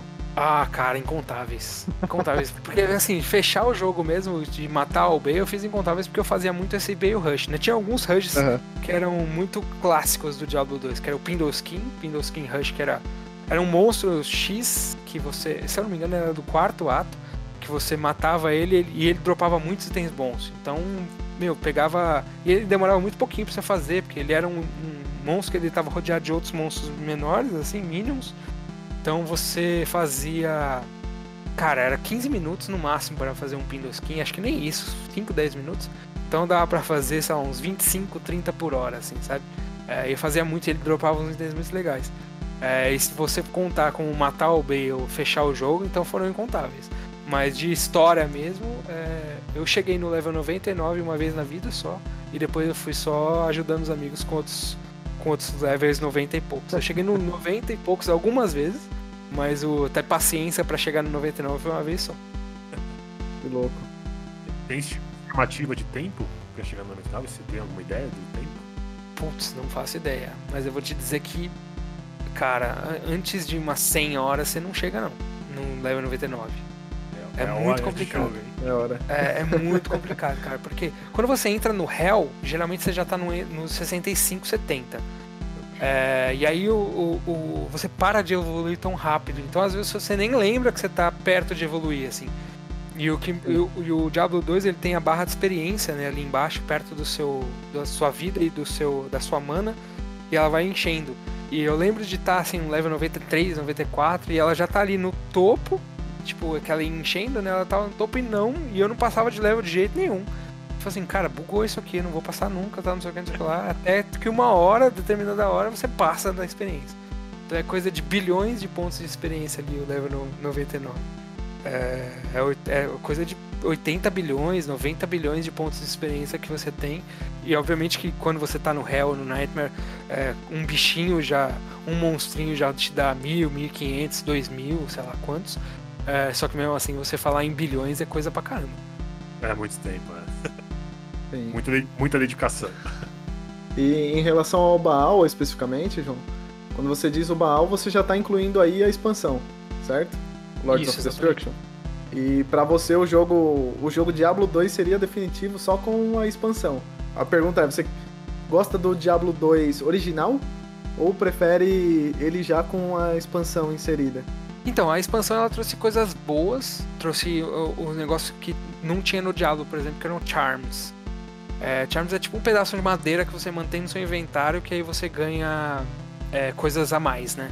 É, isso não tinha no Diablo 2 original. Salvo engano, eu posso estar enganado, mas eu acho que é isso. É, as runas já tinha, só que aí você tem mais, mais palavras para formar com as runas. É, mas as Charms, por exemplo, você não tinha no Diablo 2 é, sem expansão. Isso você ganha no Diablo 2 com expansão. É, e isso foi uma coisa muito legal, assim, porque uma das coisas que mais te enerva no Diablo 2 é o seu, seu inventário. Porque ele é um inventário pequeno. É, e Sim. aí você tem ali, putz, você tá lotado, aí você acaba tendo, desistindo de usar uh, o livro do, do portal para voltar para a cidade e você usa, sei lá, só um dos ícones ali, porque o livro são dois ícones e o, o portal mesmo é só um ícone. Você acaba usando só um ícone para ocupar um espaço no seu inventário só ao invés de dois. E aí você tem aquele monte de charm e tudo mais para poder deixar, deixar ali no seu inventário para poder ganhar os bônus. Cara, aquilo lá tinha hora que você acaba, acaba né, ah, vou deixar isso tudo aqui no chão, no meu stash mesmo, porque no final das contas você voltava pro, pra, pra batalha e aí não conseguia dropar, conseguia dropar as coisas boas, só que você tinha que dropar um monte de charme no chão, voltar para a cidade, colocar no, o item novo no seu stash, voltar lá para pegar suas charmes de volta. O grande problema do, do multiplayer do Diablo 2 é que o, o loot era comunitário, então quem tinha espaço no inventário pegou o item, acabou. Tipo, não tem um, um loot para cada um. Tipo assim, caiu aquele item uh, único, ou, ou, raro, ou set, que seja, o Sim. primeiro que pegar é dele. Não tinha, ah, você ganhou um, você ganhou outro, você ganhou outro. Era tipo assim, mano, você tem um item ali, quem tiver espaço no inventário que, que, que lute. É, mas esse é, é, o grande, esse é o grande problema de você ter o, o, o, o loot comunitário. Nossa, isso aí devia dar umas o... tretas erradas, não? Ah, na minha party dava. Na minha party dava muito. Na minha parte dava muito porque todo mundo gostava de jogar de Amazônia. Então a gente estava sempre buscando esse arco, esse maldito arco do, do set da Amazônia. Cara, a gente tinha. A, a, os charms eles eram muito bons para você recuperar resistência, né? Principalmente. Uh, tinha outros. Tinha todos os tipos de bônus possíveis. Mas o, o que ele realmente dava uma, uma ajuda muito boa era nas resistências. Tinha charme de mais 30% de resistência para todas as resistências e tudo mais. É, então ele, ele funcionava muito bem para você não ter que usar o, o, as pedrinhas, os sockets na, nas armaduras e tudo mais para ganhar resistência. Só que isso te, te ocupava espaço no inventário. Então tinha o, o Horedic Cube, por exemplo, que é uma, um item do segundo, segundo ato.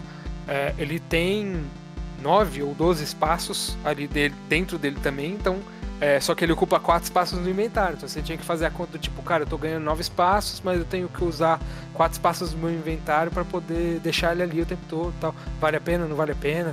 É, às vezes você dropava o Horedric Cube é, cheio de item ali, porque você ia pra cidade para colocar as coisas do seu stash, alguma coisa assim.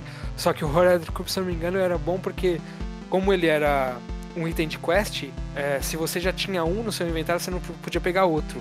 Então acabava que você protegia os seus itens ali dentro, porque você dropava ele, ninguém da sua party conseguia pegar porque ele já tinha um Horizon Cube dentro do inventário dele.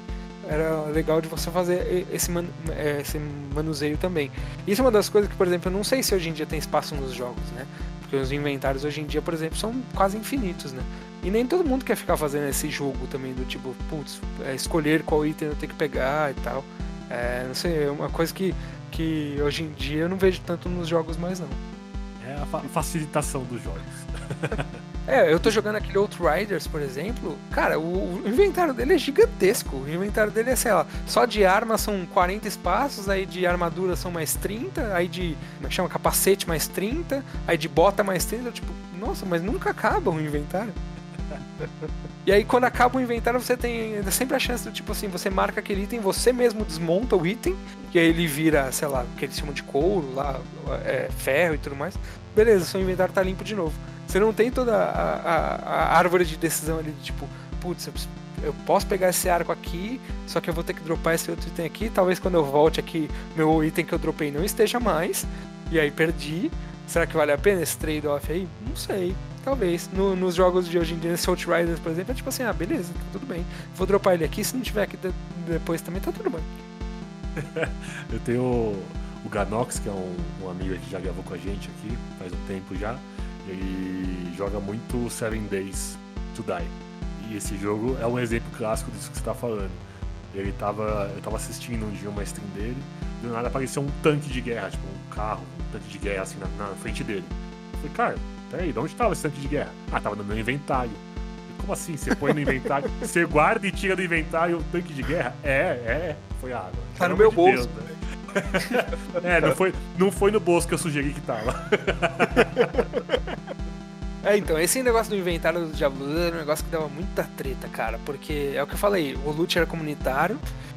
Então, tipo assim, você podia mentir, né? Do tipo assim, putz, tinha um mercado paralelo ali de itens. Então, tipo assim, dropou ali um item que não serve para você, é um staff. Mas, sei lá, você não conhece ninguém que tem um paladino, uma sorceress, que seja. Assim, cara, vou vender esse item aqui. A galera que tá aqui comigo, meu, perdeu. Não, vou dividir o dinheiro com vocês, tá ligado? Um abraço aí pra vocês, tudo de bom sucesso, muito obrigado. No PC acho que tinha as mecânicas para prevenir, né? Que dois jogadores tivessem o, os itens únicos, né? lembro que na versão do, do PlayStation, cara, se você tivesse um item único salvo, você conseguia salvar só o personagem, né? Independente da, é, da posição do jogo. Por exemplo, se eu passasse para outro personagem, salvasse só o dele e o meu não, quando voltavam os dois personagens com itens únicos, o igualzinho, sumia dos dois. Era é, assim no, que o jogo funcionava. é, no PC tinha isso também. No, no começo você era uma festa, assim, porque fim das contas, o, o, personagem ficava salvo no seu computador, né? E aí você Sim. podia, por exemplo, duplicar seu, os anéis e tudo mais, porque o anel no Diablo 2 você podia usar dois, né? E o amuleto era um só. Então se você Sim. tivesse um anel muito bom, você duplicava ele e usava dois iguais. É, mas aí no, no online não, no online eles faziam sempre uma. Primeiro que no online o, o personagem ficava salvo no servidor, né? Não ficava no seu computador. Toda vez que você entrasse no, no servidor, ele checava a autenticidade daquele, daquele arquivo lá do, do personagem. É, e se tivesse qualquer problema, era igual o Impulso comentou do, do Ark, era permaban e um abraço. Tipo assim, cara, se, se, entenda com a Blizzard depois, mas eu vou te banir porque você tá ameaçando aqui a minha comunidade. E aí você podia ter, tipo, isso acontecia muito, muito com pessoa que comprava item nos sites. Eu tive alguns amigos que eles perderam contas, tipo, ah, putz, comprei um item aqui, é, sei lá, tinha muito item bugado, por exemplo. Tinha, eu não lembro exatamente o que, que era, mas tinha uma espada lá que era bugada, que ao invés de, sei lá, 1400 de dano era 14 mil, um negócio assim. É, e aí vendia-se muito esses itens bugados. Só que era aquela coisa, o, o, cara que tava te vendendo, ele escrevia em letras garrafais ali pra você. Cara, não garanto que isso aqui vai durar para sempre. Eu não garanto que você não vai ser banido, não garanto nada. Mas se você quiser tentar a sorte, custa tanto. Aí tinha gente que comprava. Tinha muita gente que comprava e demorava muito para você ser banido para isso. Por isso. É, mas quando você era banido também não, não tinha choro nem vela. Era tipo assim, você foi pego fazendo coisas que tá contra a regra do jogo. Um abraço. E como a gente falou em outros episódios, né, Ibicos também, a Blizzard bane e sem dó. É. Né? Bane e azar o seu. Se você chorar muito, eles ainda falam que sorte a sua que foi durante um tempo X, né? Porque poderia ter sido definitivo. Isso é engraçado, É. né? Exatamente. Eu não sei como é que funciona isso no Diablo 3 hoje em dia, mas no Diablo 2 era Sim. bem forte o ban. É, acho que eles são um dos mais rigorosos nesses quesitos de, de ban. né? Ah, eu acho que sim. Eu acho que sim. Uma coisa que deixava louco também, como você já comentou, era o espaço do, do inventário, né? O- Até o Gold ocupava espaço. Pelo menos no, no primeiro Diablo. Não sei se no segundo foi modificado isso. Não, no segundo você tinha o bolso ali, bolso de gold, só que o problema é que você tinha limite. Então, Sim. no normal, se eu não me engano, era 50 mil de limite. Você tinha no seu stash, e aí depois você tinha que carregar com você. E aí, se você morresse, você dropava gold. Aí no segundo, no Nightmare, se eu não me engano, passa pra 500 e depois pra 1 milhão. Pra ser bem sincero, o gold no Diablo 2 ele não servia pra muita coisa, não, a não ser pra comprar potion. É, mas, tipo, itens, por exemplo, o- o- os itens do, do- das pessoas da cidade, comparado com os itens que você achava luteando, é, os itens da cidade não, não prestavam. É, mas Uhum. sim, se você tivesse sem dinheiro pra comprar potion, por exemplo, você tava meio que ferrado pra enfrentar algum boss. Sim. Cara, em relação ao- a esse, esses novos lançamentos né, previstos de Diablo, você acha que eles vão ser bem-vindos, inclusive nesses consoles como o Nintendo Switch, por exemplo, que traz aí uma certa portabilidade? Eu acho que sim, cara. Eu, eu era muito descrente com o RPG no, nos consoles, né? Eu não, eu não cheguei a jogar o Diablo no PlayStation nem nada. É, mas depois do que eu vi que eles fizeram com o Path of Exile no Xbox, é, eu acho que dá pra fazer um negócio muito legal. Assim, o, X- o, o Path of Exile ele ficou muito bem feito no Xbox. Tipo, a jogabilidade dele é muito simples no Xbox. Porque o maior problema de você é, jogar num console é a quantidade de botões que você tem no, no PC, que você tem, sei lá, só de magia no, no PC você tem de F1 até F12. É, e no Xbox você tem um número limitado de, de teclas ali no controle, né? É, e acaba ficando às vezes muito mais complicado. No Battlefield, por exemplo, você precisa apertar L1, L2, F, é, é- é X, bola e quadrado pra mirar. e aí, se você fizer isso no Diablo, por exemplo, no Diablo 3, por exemplo, você, você morre antes de você tentar mirar no cara. Mas o que eu vi no que eles fizeram no Path of Exile ficou bem legal. O grande, acho que o grande lance da- dessas, desses, dessa nova geração de consoles é que eles têm mais botões, né? Então eles têm os quatro normais, aí tem o- o- os dois analógicos, servem como botões também. É, eu tô muito animado para que pro Diablo 4, não sei se o Resurrect vai sair pro, pros consoles também, mas pro Diablo 4 o que eles vão fazer no console eu, tô bastante animado porque se a Grinding Games, que é uma produtora pequenininha, conseguiu fazer um baita de um trabalho com o Path of Exile, a Blizzard consegue fazer. Basta dinheiro eles têm para fazer, basta eles quererem fazer algo legal pro, pro Diablo também. Show de bola. Uma característica do jogo que eu, não- eu sinceramente não curtia muito é a parte de. Bom, o- o- é, eu nunca fiz rush no Diablo, né? Eu sempre era o cara que ia fazendo todas as partezinhas, explorando todo o mapa. Acho que é o jeito mais estúpido de jogar, não sei. Porque você tem que. Você perde muito tempo, né? E se você é, tá jogando e você para num determinado parte do jogo, porque pra quem nunca jogou o Diablo, ele é um mapa como se fosse uma fog e você vai abrindo o mapa, né? Conforme você vai andando, vai explorando o mapa, vai, vai aparecendo no mapa o que você tá passando. E se você, por exemplo, sai do jogo, ah, eu tô jogando aqui e de repente, ah, vou parar pra almoçar, desliguei e saí do jogo, mas quando você volta, tudo que você explorou já era. Vai voltar com a fog. Só os portais, que são os, point, os checkpoints, né? Que vão ficar ali. Então, se você, ah, eu tava em tal parte do jogo, então você tem que voltar pra lá, você usa o portal pra ir pra lá. Mas tudo que tava em volta do portal já era, tá na fog de novo, você tem que explorar tudo de novo. É, é, eu não sei, eu achava isso um pouco irritante. Você acha legal isso? Você curtia essa mecânica? Então, eu gostava muito por conta desse lance dos levels randomizados, né? Porque era uma novidade. Obviamente, quando você tava jogando há várias horas procurando o mesmo bicho ali, é, tornava-se chato, mas no geral eu achava bem legal.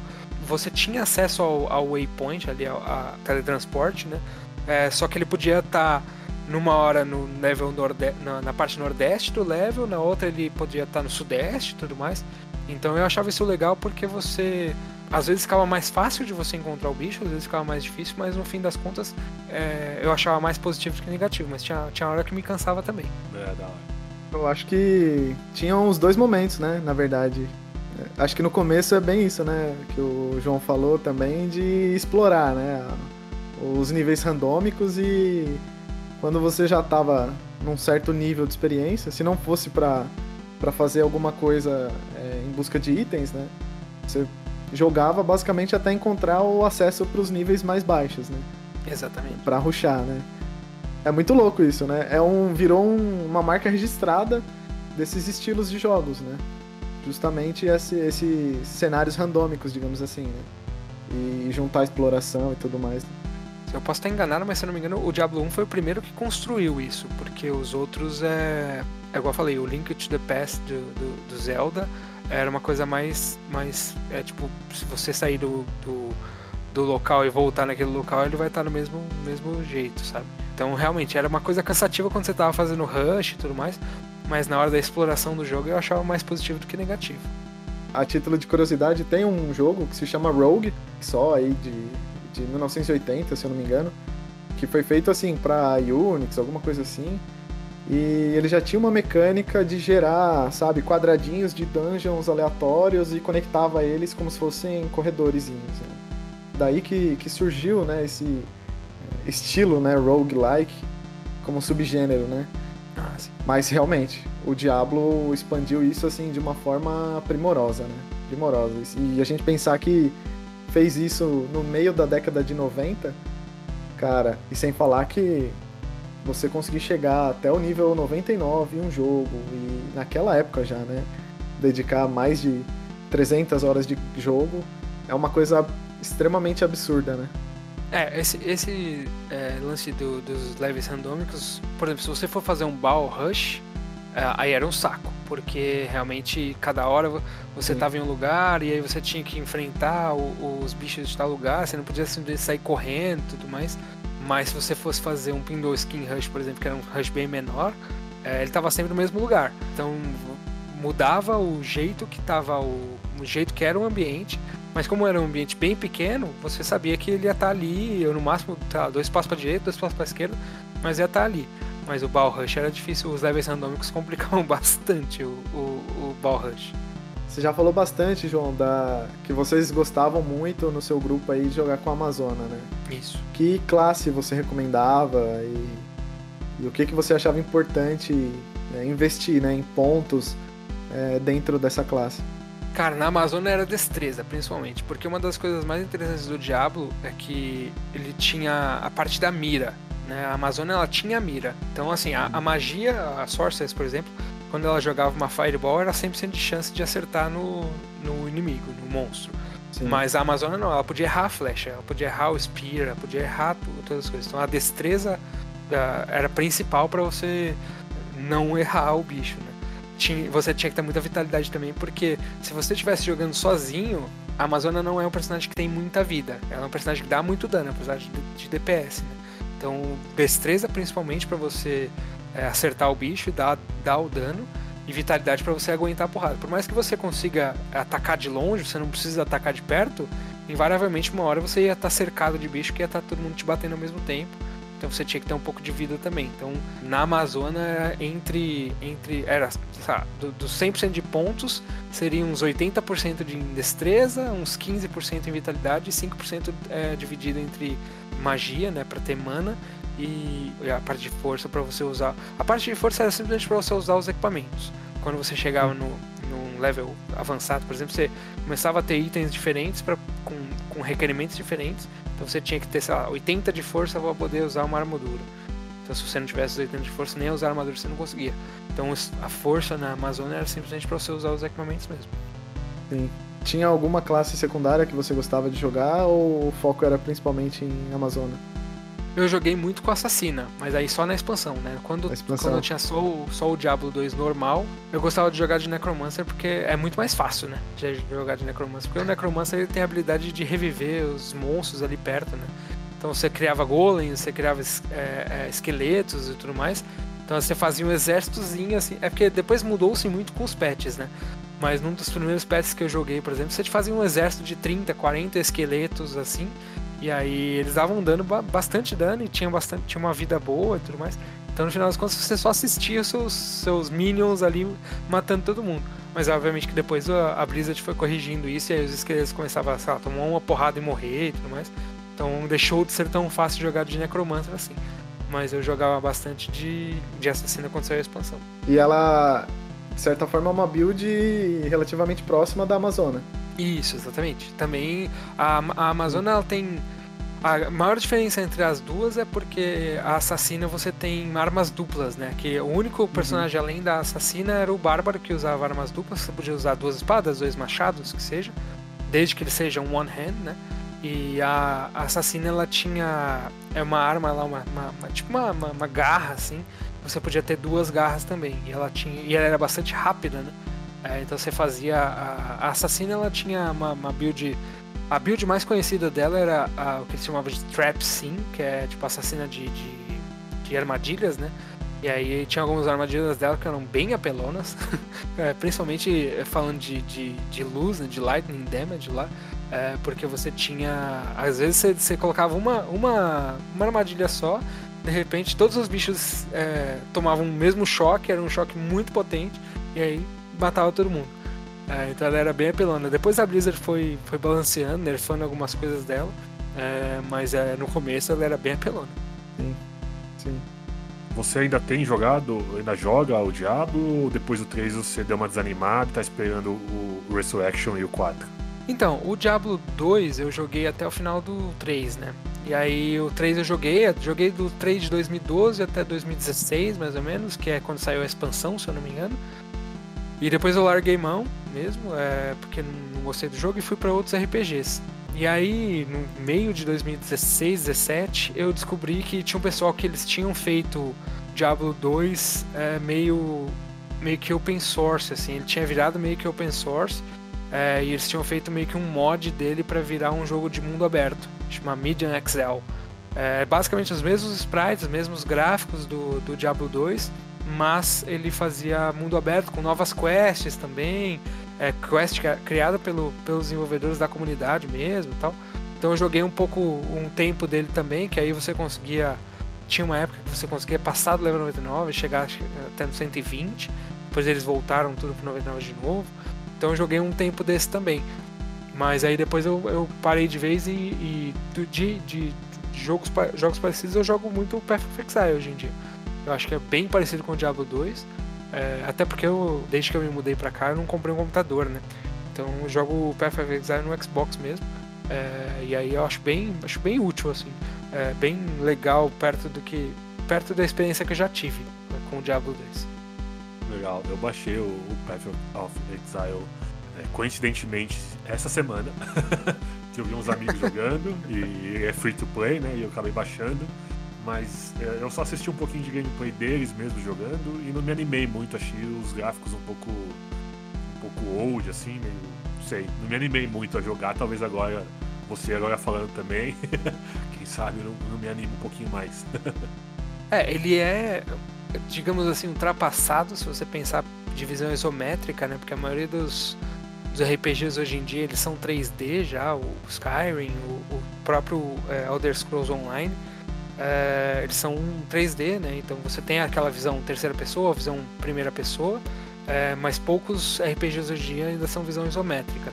E o Path of Exile meio que ele conservou isso. Acho que muito mais para trazer os fãs do Diablo 2 junto, junto dele também, é, o que acho que deu bastante certo. A grande diferença entre eles, obviamente, de, depois da história e tudo mais, é a parte de, de, de, build, de builds mesmo, porque o Path você vai colocando é, meio que gemas na sua arma para poder ganhar as skills. Diablo 2 e o 3 você tinha as árvores de skill. E os bônus do, do são um pouco diferentes do Diablo. Você ganha, sei lá, destreza, por exemplo, é uma coisa que você seleciona lá na sua árvore da, da build. Ao invés de no Diablo 2 você consegue colocar, sei lá, 2, 3 pontos de. Você ganha 5 por level, né? Aí você coloca 2 pontos em destreza, 1 um em, força, 1 um em magia e tudo mais. É, no, no Path of Exile é um pouco diferente, que você vai habilitando lá novos, novos níveis de, de destreza e tudo mais. Então é, são as maiores discrepâncias entre os dois. Mas é um bom jogo, assim. É, concordo com você que o gráfico é um pouco datado. Inclusive eles lançaram na semana passada, ou retrasada, o, o teaser do, do Path of Exile 2. É, se você pegar comparar os dois graficamente, tem pouquíssima diferença. Obviamente que o, o Path of Exile 2 é mais bonito, mas ele é pouquíssimo diferente do, do Path of Exile 1. é, mas ele ainda continua uma visão isométrica e tudo mais. Porque eu acho que é, eles estão tentando trazer é, a galera mais clássica, vintage, digamos assim, para não chamar de velho. Eu ia falar isso. É, a gente vai desenvolvendo novos nomes pra não chamar a galera de velhos. Exatamente. E a plataforma que você mais joga atualmente é no, no Xbox. É, infelizmente, eu gosto muito do PC, mas desde que eu mudei pra cá já tava nessa crise das placas de vídeo aí, né? Então eu não consigo comprar uma placa de vídeo. Malditos mineradores de Bitcoin. É, então tô esperando dar uma baixada no preço da placa de vídeo para poder montar meu PC, né? Já comprei todas as peças, comprei processador, comprei placa-mãe e tudo mais, só falta mesmo placa de vídeo. Então por enquanto eu tô jogando no Xbox. O que também não é uma, uma plataforma ruim, porque tem alguns jogos que dá para você usar mouse e teclado e tudo mais. Né? Porque principalmente jogos de tiro eu não consigo mirar no, no, no controle. A maioria das pessoas consegue, eu sou meio né, ruim nisso. É meio PC é, gamer então, demais, né? Exatamente. O próprio Warzone, o Warzone ele já tem o, a compatibilidade nativa, né? Então você consegue jogar ele via teclado e mouse no Xbox. Mas o, o Outriders, por exemplo, ele funciona, mas se você procurar em qualquer coisa no jogo ali que tem um suporte, não funciona. Então, um outro RPG que eu gosto muito também, que é o Fallout, por exemplo, eu estou tentando jogar ele no controle, mas é muito complicado. Mas a plataforma que eu uso hoje em dia é só a, o Xbox mesmo, É que eu, eu, eu, parei de ter videogame no 64, né? No 64 foi quando eu conheci o PC. Então eu demorei muito para descobrir que o meu videogame chamava Xbox Series X, porque tinha o Série S e tinha o Xbox X também, e eu, eu fiquei meio confuso, sei. Show de bola.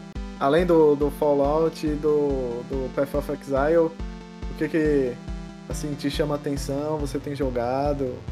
Cara, tem alguns jogos que eu, que eu acho muito bons, tipo uh, o Red, Red, Red Dead Redemption, eu acho ele um jogo excelente, assim. É, o gráfico dele é uma coisa impressionante que eu nunca vi na minha vida, nenhum jogo chegar perto dele, Sim. de perfeição mesmo de gráfico. A história dele é muito legal também, o, tanto um quanto dois, eu, eu acho os dois muito bons, mas ele é um jogo meio extenso, né? Então é difícil você encontrar alguém que tenha paciência de, de, de jogar ele até o final. É, eu confesso que eu não cheguei no final ainda, tô, tô jogando, mas não é uma coisa que eu pretendo fazer, sei lá, até o, o 100% dele. O que me, me deixa triste hoje em dia são os Resident Evil, porque eles saíram um pouco do, do horror para ir para um jogo de ação, né? Sim. Então é um jogo legal ainda se jogar e tudo mais, mas eu acho que eu gostava mais do Resident Evil como era antes tô jogando o Path of Exile, o Outriders, que eu achei bem legal também. O The Division são jogos. O Outriders e The Division pra mim são jogos muito legais, porque eles misturam é, RPG, que é, uma, é o meu estilo de jogo favorito, com, com tiro, né? Porque todo RPG, até, sei lá, uns 10 anos atrás, 99% dos RPGs eram todos medievais. Então era sempre Sim. espada, escudo, arco e tudo mais. É, e aí o The Division ele, ele trouxe esse modo RPG para armas também. Então eu joguei muito o 1, acho que eu tenho, sei lá, umas 500, 600 horas de jogo no 1. É, e o 2 eu não joguei tanto porque eu não gostei tanto do 2. Mas são jogos que eu, que eu, que eu jogo assim. Principalmente hoje em dia eu jogo RPG ainda. Eu gosto de jogar, jogo inclusive RPG de mesa também. É, mas eu, mas o, os jogos em si assim mesmo é, são esses aí que eu jogo para você que está escutando a gente, fique tranquilo. Eu sei que você pensou nisso. Ai, precisa fazer um capítulo de Resident Evil. Calma, já está chegando. já estamos agendando a gravação do Resident Evil com um cara especialista em Resident Evil. Logo menos. Olha o Ibix dando spoiler, hein, galera? Logo menos. Eu confesso que eu joguei o Resident até o 5 só. Eu não sei como. Eu tentei jogar o 7, mas o 7 era um jogo de basicamente mira e atira não tinha tantos uh, puzzles assim para você descobrir. Então eu não gostei tanto, mas o, o até o 5 é um jogaço, assim. Principalmente o 1. Um. O 1 um eu acho um jogo perfeito. Pra mim, é, o, é... o 1 é assim, é de disparado melhor. Pra mim não, não tem como. É. O 1, primeiro que ele é aquela mansão toda mal assombrada, parece um livro do Stephen King. Segundo que tem toda a trama por trás ali da Umbrella e tudo mais, que também é muito legal. Mas o 1 ele é difícil, né? Ele é muito difícil. É, a gente entra de novo naquela coisa que a gente estava falando de, das dificuldades dos jogos que está diminuindo. É, o Resident Evil 1 é muito difícil. É, principalmente pra gente que era, sei lá, eu tinha 13, 14 anos na época. É, é muito complicado você, você mirar na, naquela visão do Resident mesmo, mirar com controle sem mira, sem nada, é complicado. Exato. E até os puzzles eram difíceis, né? Não Exato. eram simples. Eu lembro que nessa época aí eu usei o detonado lá, a revista, pra ir até o fim do jogo pra dar uma ajudada, porque era bem difícil. É, o, o detonado eu não usei. Eu, eu confesso que eu usei no Ocarina of Time, Zelda Ocarina of Time. Que esse é, eu acho que é impossível você zerar sem o detonado. Nem o criador do jogo consegue. Não, é que ele tem tanta coisa que assim, você precisa perceber ali no, no, no Zelda que a gente que era molecão no, no Ocarina of Time, você não pegava todas as nuances do jogo. E aí você tinha que, sei lá, colocar a espada tal no lugar tal, com a roupa tal, pra poder enfrentar o bicho tal, senão você consegue respirar debaixo d'água, senão não consegue. Mas o Ocarina of Time eu jogaço também e eu, eu, eu usei detonado pra, pra zerar ele. Se bobear, os devs que fizeram o Ocarina of Time eram gente. O pessoal foi fazendo brainstorming, né? na- Em volta da mesa ali. Ah, põe isso aqui, põe aquilo ali. E juntaram algo tão absurdo assim que sem um manual mesmo pra, pra conseguir zerar era extremamente difícil, né? O Ocarina of Time, se eu não me engano, eu posso estar redondamente enganado, mas se eu não me engano, da IGN lá daquela revista, é o único jogo que ele ganha 10 barra 10, né? Boa pergunta. É, eu não lembro, mas eu sei inclusive que os dois, os dois Zeldas do, do Nintendo 64 acho que são considerados os melhores jogos daquela geração, né? Do, do Nintendo 64. E até hoje tá dentro dos, dos 100 melhores jogos de todos os tempos, né? E tá no meu top 10 com certeza. Mas eu, voltando pro, pro tema do episódio, meu, meu top 1 jogo do- da vida é o Diablo 2. Eu acho que é. Cara, eu- ele tem um nível de dificuldade apropriado. Ele tem um nível de, de descoberta apropriado também, porque é o que eu falei, tipo, não é só a questão do item, de você conseguir um item novo. Mas de você conseguir um item novo que combine com aquela, com aquela bota que você pegou três, três horas atrás, que é do mesmo set e tudo mais. Então tudo isso é, contribui para o jogo ser é, é, durar mais, sabe? Ele dura mais, o Diablo dura muito tempo. É, eu, eu fiz uma pesquisa rápida aqui que você me perguntou quanto tempo demora para chegar no 99. Tem um pessoal aqui no fórum falando em 180 horas, mas eu não sei se é verdade também não. É muita hora, cara. Nossa, é muito tempo, cara.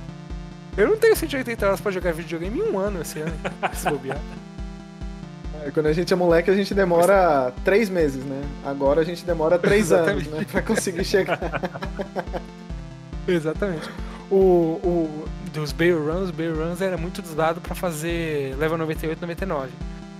Porque já, já é um tempo do jogo que você tá, tipo assim, cansado de jogar, né? É, o 98 ele é, ele é impossível, tipo assim, você não aguenta mais jogar o jogo, que você já tá ali há muito tempo, já provavelmente você já tem os melhores itens e tudo mais. E o Bay Run, como você tem que enfrentar o Diablo antes, né? é, você acaba fazendo muita experiência nele. Então a galera usava os Bay Runs pra, primeiro para pegar item, né? E segundo para para poder fazer experiência, né? Pra poder chegar no no 99. É. Nossa, não, eu- deixa eu, me, deixa eu me, me corrigir aqui. O pessoal fala que são 180 horas para sair do 98 pro 99. Se você sair do 1 pro 99 é em torno de 800 horas. Pra quê? Do 1 pro 99 em torno de 800 horas? O rapaz aqui no fórum falou que de 680 a 800 horas, dependendo da sua build ou do, do quanto de team play. Porque uma coisa que é legal no Diablo 2 é que assim, você poderia jogar com 8 pessoas no server, é, ou você poderia criar uma sala e jogar sozinho. Só que você poderia imitar que você está jogando com 8 pessoas, que tinha um comando lá que não era ilegal, não era nada. Um comando chamado barra players 8. Você digitava no chat, como se você estivesse digitando para vo você mesmo, no chat, você colocava barra players, é, e aí você colocava um número de 1 a 8. É, se você colocasse 1, obviamente que é, a dificuldade era normal, se colocasse 2, o, o servidor entendia que tinha duas pessoas no, na sala, então os monstros ficavam com duas vezes mais vida, ou mais- duas vezes mais difíceis tudo mais, as resistências dos monstros também tudo mais.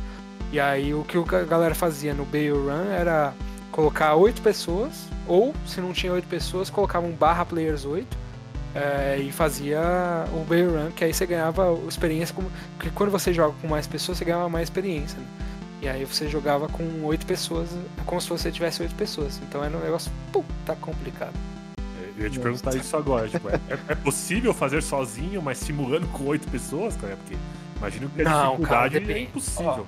Se você for tentar fazer uma Bay Run sozinho e você meter um barra player 8, ou você tem um equipamento muito bom, ou você não consegue fazer não, porque ele realmente é muito complicado. Porque o Bale no Hell, ele tem todas as resistências, então a única resistência que ele não tem é a física, se eu não me engano, eu posso estar, re- estar errado. Mas aí, por exemplo, a Amazona, ela não consegue matar o Bale usando, sei lá, uma flecha de fogo. Ela consegue matar usando flecha, porque ela- ele tem resistência física. Ele não tem resistência física. E as outras resistências são todas muito altas. Então, por exemplo, a Sorcerer sozinha para matar o, o Bale no, no Hell é quase impossível, porque a- o teu dano da espadada no cara ou qualquer coisa assim vai ser muito baixo. Primeiro que você não tem destreza, então você vai errar, sei lá, 99 de 100 espadadas. É, você vai acertar magia, só que, só que a magia sua não tem dano físico, né? Então demora muito tempo pra, pra você matar. Com barra players 8 ainda, então, nossa. E você tem alguns macetes da época que você lembre pra passar pra quem queira experimentar esse game? Porque ainda dá pra comprar, né? O original, inclusive, e a expansão no, no site da Blizzard, né? Sim, sim. Cara, recomendo 100%. É um jogo datado de gráfico, com certeza. É um jogo datado de jogabilidade online, porque você não vai. Provavelmente não vai conseguir jogar com muita gente ao mesmo tempo. No máximo 8, né? É, mas se você conseguir convencer algum amigo pra comprar, já vai ser muito. É um jogaço, assim. é, são muitas e muitas, muitas horas de gameplay. É, o macete que eu tenho é: se você quiser começar com uma classe fácil, vai de bárbaro, porque realmente é, é a classe mais fácil de você criar, até você pegar o Sim. macete do jogo. E aí depois você avança para as classes mais difíceis. O paladino em si, ele já foi muito usado, porque ele, é- ele já foi muito apelão, ele era muito desbalanceado, porque ele se autocurava, ele tinha o, uma- um roubo de vida também, toda vez que você batia, você roubava muita vida. É, hoje em dia ele não é mais. Hoje em dia não, mas na época que eu parei de jogar ele não era mais tão roubado assim.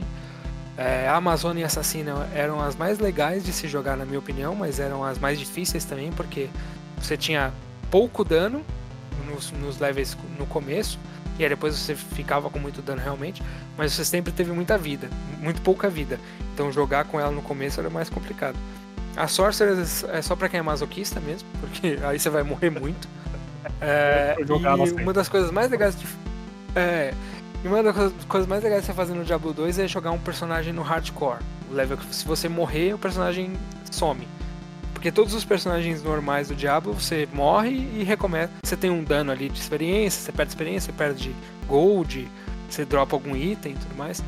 Mas o hardcore, se você morrer, o personagem deixa de existir. Então, é, obviamente que é, o jogo fica muito mais complicado pra você, né? Que você fica com muito mais medo de morrer. Só que os drops são bem melhores. A o grande problema é que. O grande problema não, que é uma coisa justa, né? Você não consegue trocar itens de um personagem hardcore pro outro não hardcore. Então se você pegou uma, um arco ferrado no, no hardcore, você não consegue jogar no, no personagem não hardcore. É, mas é um, é, um, é um modo de jogo legal porque você tem muito, muito, muito medo de morrer. Eu consegui chegar no máximo level 60 e poucos, acho, alguma assim. E eu lembro que eu fiquei tristão uns dois meses quando ele morreu. Porque foi uma besteira, porque ele morreu. No final das contas, você perde ali todo o seu tempo, porque ele fica disponível no seu computador pra jogar, mas o online você não consegue mais jogar com ele, não. Ah, acho que eu não sirvo pra jogar isso daí, não. Eu destruí meu computador de raiva. Ele mo- Cara, é complicado porque você imagina se você chega. Eu cheguei no 60, imagina se você chega no 90 e morre. Nossa senhora. Tá louco. Meu pai gastou lá as 800 horas, sei lá, 700 horas pra chegar no 90 e morre, cara. Exatamente. no, no hardcore muda o estilo, né, da RPG. Não é mais RPG de ação e vira um RPG real, né? Porque morreu, acabou. Exatamente. Mas eu recomendo pra todo mundo que, que quiser testar. Acho que hoje em dia ele não deve custar muito caro, então você vai perder aí uns 50 reais talvez no máximo. É, mas é um jogaço até hoje, assim. É uma, é uma franquia muito boa. Ele vai, vai, vai nascer o remaster logo menos aí. É, mas ele é um jogo que, com certeza, quem já jogou RPGs novos vai olhar pro Diablo e falar assim: Nossa, o que tem no jogo tal tem no Diablo também. Mas na verdade é o inverso, né? O que tem no jogo tal é o que nasceu no Diablo. Porque ele foi meio que um criador de, de novas tendências. A parte do inventário, por exemplo, que foi abandonada, foi, foi muito utilizada nos outro, em outros jogos também. Tipo, o, o, o gerenciamento do seu inventário e tudo mais. A parte de potions realmente também foi, foi muito utilizada no, em outros jogos. Mas tem muita coisa que o Diablo nasceu e meio que gerou. Essa parte de runas, por exemplo, que a gente nem tocou muito no assunto, mas a parte de runas é uma coisa muito legal. É, que nasceu no Diablo, né? Eu acho que já devia existir alguma coisa parecida em outros jogos, mas do jeito que foi feito no Diablo eu nunca tinha visto antes. Porque todos os itens no Diablo. Todos os não. Tem alguns itens no Diablo que eles têm espaços né, dentro deles para você colocar ou é, pedras preciosas ou algumas coisas lá para poder ganhar dano, ganhar é, resistência, qualquer coisa do tipo. E você podia colocar runas, que aí você achava as runas nos drops mesmo, e aí tinha combinações de runas que te davam mais mais poderes ou mais bônus ou qualquer coisa assim. E tinha uma runa lá que chamava Zod, que era tipo assim, eu nunca encontrei uma na vida, que era a chance de você encontrar é, ela era tipo uma chance a cada 230 milhões de drops, um negócio assim, era uma, uma estatística bem absurda. Eu nunca consegui encontrar ela na vida, mas também se você fosse no mercado paralelo assim, era coisa de 100, 200 reais para você pegar essa runa. E a única coisa que ela fazia era deixar o teu item indestrutível. Também para mim não servia muita coisa. Ele servia no na expansão eles colocaram uns itens que eles chamavam de Ethereal, que é tipo assim, é um item que você não consegue reparar. Então, puta, era uma espadona muito boa, só que na hora que chegasse a durabilidade zero dela, ela quebrava e você ficava sem. E aí servia muito para você colocar nesses itens que aí ele ficava indestrutível. É interessante. Eles criam mecânicas e elementos do jogo que para tentar tornar mais atrativo. É bem, bem interessante. Exatamente. Uma coisa que a gente, a gente vai entrar já já, falar um pouco sobre as curiosidades do jogo que a gente pesquisou, mas tem uma que eu queria te perguntar já o, o nível da vaca lá, o level da vaca. ah, sim. E você... Cara, o Call Level ele nasceu como uma piada, mas aí ninguém sabia se era real ou não. Mas aí teve uma... é tipo um easter egg mesmo, né? E a galera decidiu e é, decidiu não, descobriu e fizeram no Diablo 2. E aí no Diablo 3 tem também. Então, e, e no, no Diablo 1 até hoje tem a lenda de que talvez tenha porque nunca foi encontrado, mas realmente não tem, certo? É, não, até onde eu sei não tem no Diablo 1. É, porque quando eu me deparei com essa coisa, eu falei, cara, não é possível que até hoje a Blizzard ou os produtores nunca se pronunciaram. E aí eu fui atrás da informação e realmente não tem. Foi, foi criado no 2 e no 3 mesmo. É que a galera ficou insana procurando no 1, revisitaram o 1, assim, é genial, né? Porque você faz a galera revisitar um jogo e, e ficar caçando uma coisa que nem existe dentro do jogo. Exatamente o Diablo 2, o Call Level, eu lembro que quando, eu, quando falaram dele, pra mim, eu falei assim, cara, não é possível que existisse, existisse. Mas aí eu. Aí tinham sites na época que ensinavam você como abrir, que você tinha que pegar a, um item dentro de Tristan lá, que era a perna do cara, misturar com não sei o que, misturar com não sei o que lá no, no Horadic Cube. Você tinha que fechar o jogo, se não me engano, você tinha que fechar o jogo no normal, aí, pra, aí você conseguia abrir ele no Nightmare. Aí você combinava alguns itens dentro do Horror Cube e aí abria o portal. O grande lance é que ele ficava aberto eternamente até você matar o Cal King, que era o chefão lá do level. Se você matasse ele, você não conseguia mais abrir ele naquela dificuldade. Era só na dificuldade seguinte. E ele era muito bom para dropar item, né? Então se você quisesse se farmar ali dentro, é, você não conseguia. Você não matava o Cal King, você matava todo mundo e aí não matava o Kalking. Só que o Kalking, obviamente, que era o cara que dropava os melhores itens. Então, se você não matasse ele, você fazia um rush ali meio mais ou menos. E depois no 3 é a alma dele que volta, né? É, exatamente. Exatamente. É, bem legal. Cara. Mas foi engraçado quando nasceu essa, essa lenda, foi meio que assim, sei lá, se o Diablo foi lançado nos anos 2000, essa lenda nasceu sei lá, 2001 já.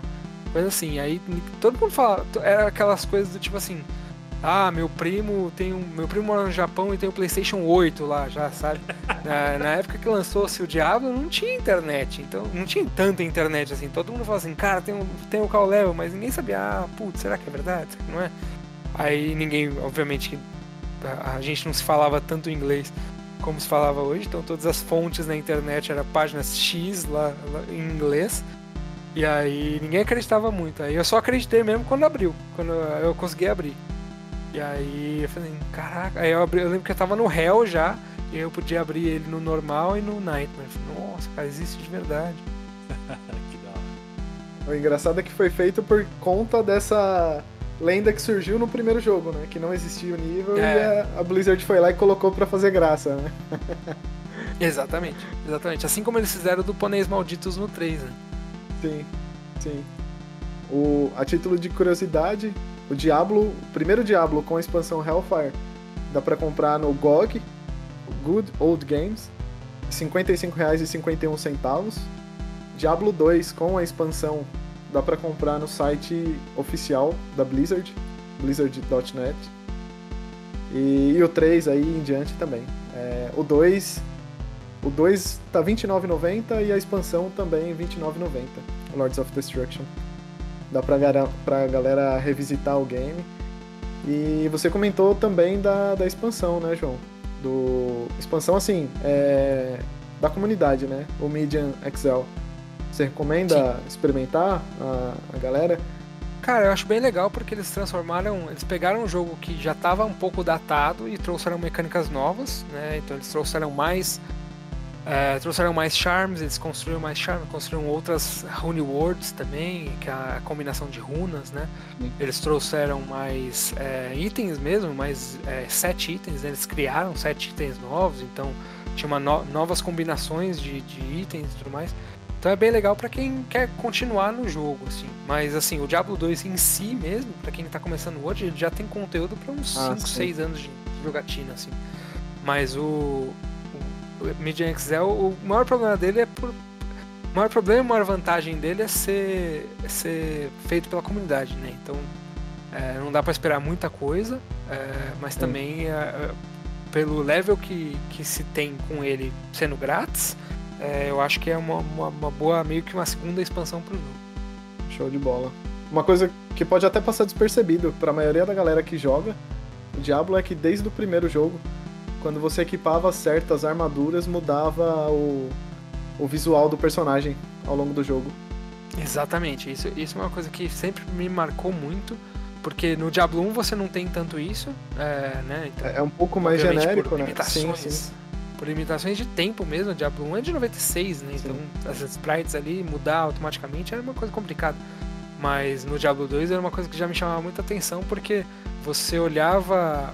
Antes de trocar a, a armadura ali, você olhava pro seu personagem pra ver, "Pô, deixa eu ver se vai ficar legal essa armadura. Obviamente que tinha toda a parte de, de bônus da armadura também, você analisava e tudo mais, mas fundo você não fosse usar. É bem louco isso. E bora pras curiosidades? Bora. Vamos lá. Você conhece as curiosidades aí por trás? É falando aí se você já conhecia ou não. A primeira, a primeira que a gente pesquisou, que a gente achou, é que era pra ser um jogo de turnos. E assim, É engraçado, né? Na época, né? E todo mundo se falava muito bem do Baldur's Gate. Eu, particularmente, não gosto, mas é, mas é fazia muito sucesso. Então, é, como é que você. Não me surpreende ter- ter sido pensado pra ser em turnos, porque o maior jogo da É. época era assim. então aí o, o desenvolvimento era centrado aí no, no ação e por fim não, não teve presente no- na concepção na, na concepção original do jogo. Era pra ser por turno, né? O primeiro Diablo, em 1996, foi eleito jogo do ano. Apesar de lançado no último dia do ano de 96, dia 31 de dezembro. ia ter só uma classe. Uma classe. É, o primeiro, né, tinha três classes, que era guerreiro, arqueiro e mago. Mas a ideia inicial era que ele tivesse só uma classe. Acho que ia dar uma matada no jogo se tivesse uma classe só. Né? É, eu concordo. Eu, eu acho que esse lance de você escolher classe e raça, como é no WoW, por exemplo, é pior do que você escolher só a classe. Porque senão vira aquela coisa que eu comentei, que todo mundo faz tudo e aí tem. É, o o ma- mais legal dos personagens é que você. As pessoas são diferentes, né? Então, eu, por exemplo, jogo, gosto de jogar de Amazonas, às vezes você gosta de jogar de Bárbaro, é, o Mamão gosta de jogar de, sei lá, Necromancer. Então a gente estuda o personagem, gosta de criar o personagem daquele jeito por causa de X, Y ou Z motivo. É, você fazer uma classe só eu acho meio sem graça, você perde um pouco da personalização. Eu Acho que acaba ficando simples demais o jogo, né? Eu eu gosto de jo- Exatamente. jogos mais simples, mas aí acaba meio que matando o jogo. Exatamente. Uma curiosidade que até acabei comentando aqui, né, ao longo do episódio, é que o primeiro Diablo teve versão de PC e a versão do PlayStation 1, né, no caso. Porém, a versão é, do PC feita pela Blizzard não, é, não foi desenvolvida pela mesma empresa para o PlayStation. Saiu dois anos depois, em 98, foi feita por outra empresa, porém o jogo tem todos os mesmos elementos que na versão PC. Aí, exceto que a jogabilidade mudou um pouco porque você movia o personagem livremente com o joystick, né? E algumas adaptações, assim, pro, para os comandos do, dos controles, né? Ah, que legal, não sabia disso não. Achei que tivesse sido da Blizzard também. Pois é, bem louco, né?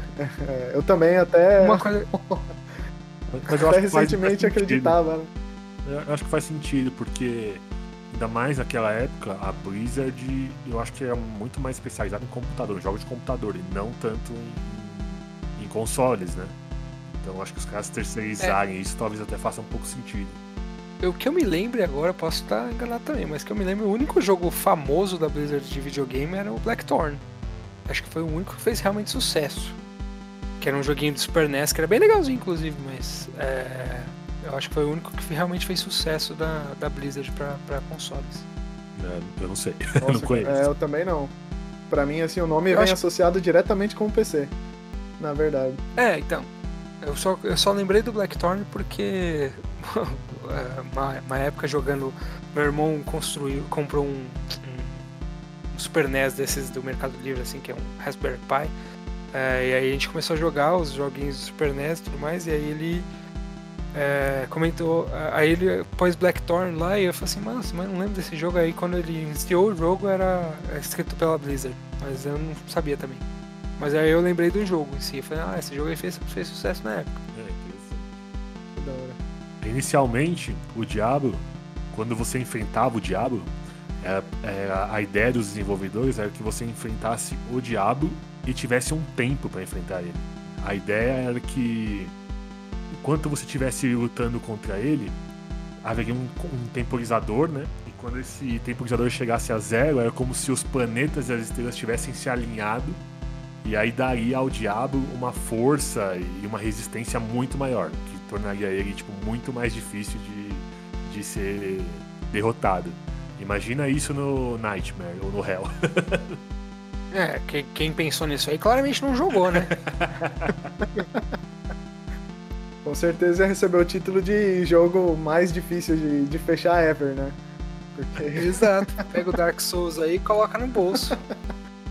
uma curiosidade também é que desde o, de o começo, né? Ele teve o objetivo de gerar essa experiência única para cada jogador. né? Então, ou quando o personagem morre e inicia uma nova quest, ou quando volta é, a refazer os níveis, né? Muito provavelmente será tudo bem diferente do da vez que se jogou anteriormente, né? É, inclusive entre os jogadores, né? Se nós três jogássemos, muito provavelmente nós três, como você até mesmo tinha comentado, João, teríamos experiências completamente diferentes. É, e isso foi levado aí a partir do ponto aí do, do Diablo para vários outros jogos, né? Mais novos, né? Atualmente. Sim, isso é uma coisa que eu acho que é muito revolucionária no jogo. né? Esse, esse lance de cada um ter a sua própria experiência, mesmo a gente jogando junto, cada um ter a sua própria experiência, eu acho muito legal. Sim, sim. E você comentou agora há pouco, né, falando que o jogo saiu para PC e teve uma versão para PS1. Sabia que Sim. tentaram fazer uma versão para Game Boy? Sim, muito louco isso, né? É, os caras tentaram fazer uma versão para Game Boy e as pessoas que tiveram acesso falam que apesar das limitações que tinha esse portátil da Nintendo, né, o jogo em si apresentava um acabamento bem razoável, era até interessante, mas por fim acabou sendo o projeto acabou sendo cancelado e não foi lançado para Game Boy, mas foi foi até as etapas finais, né? Hum, Nossa.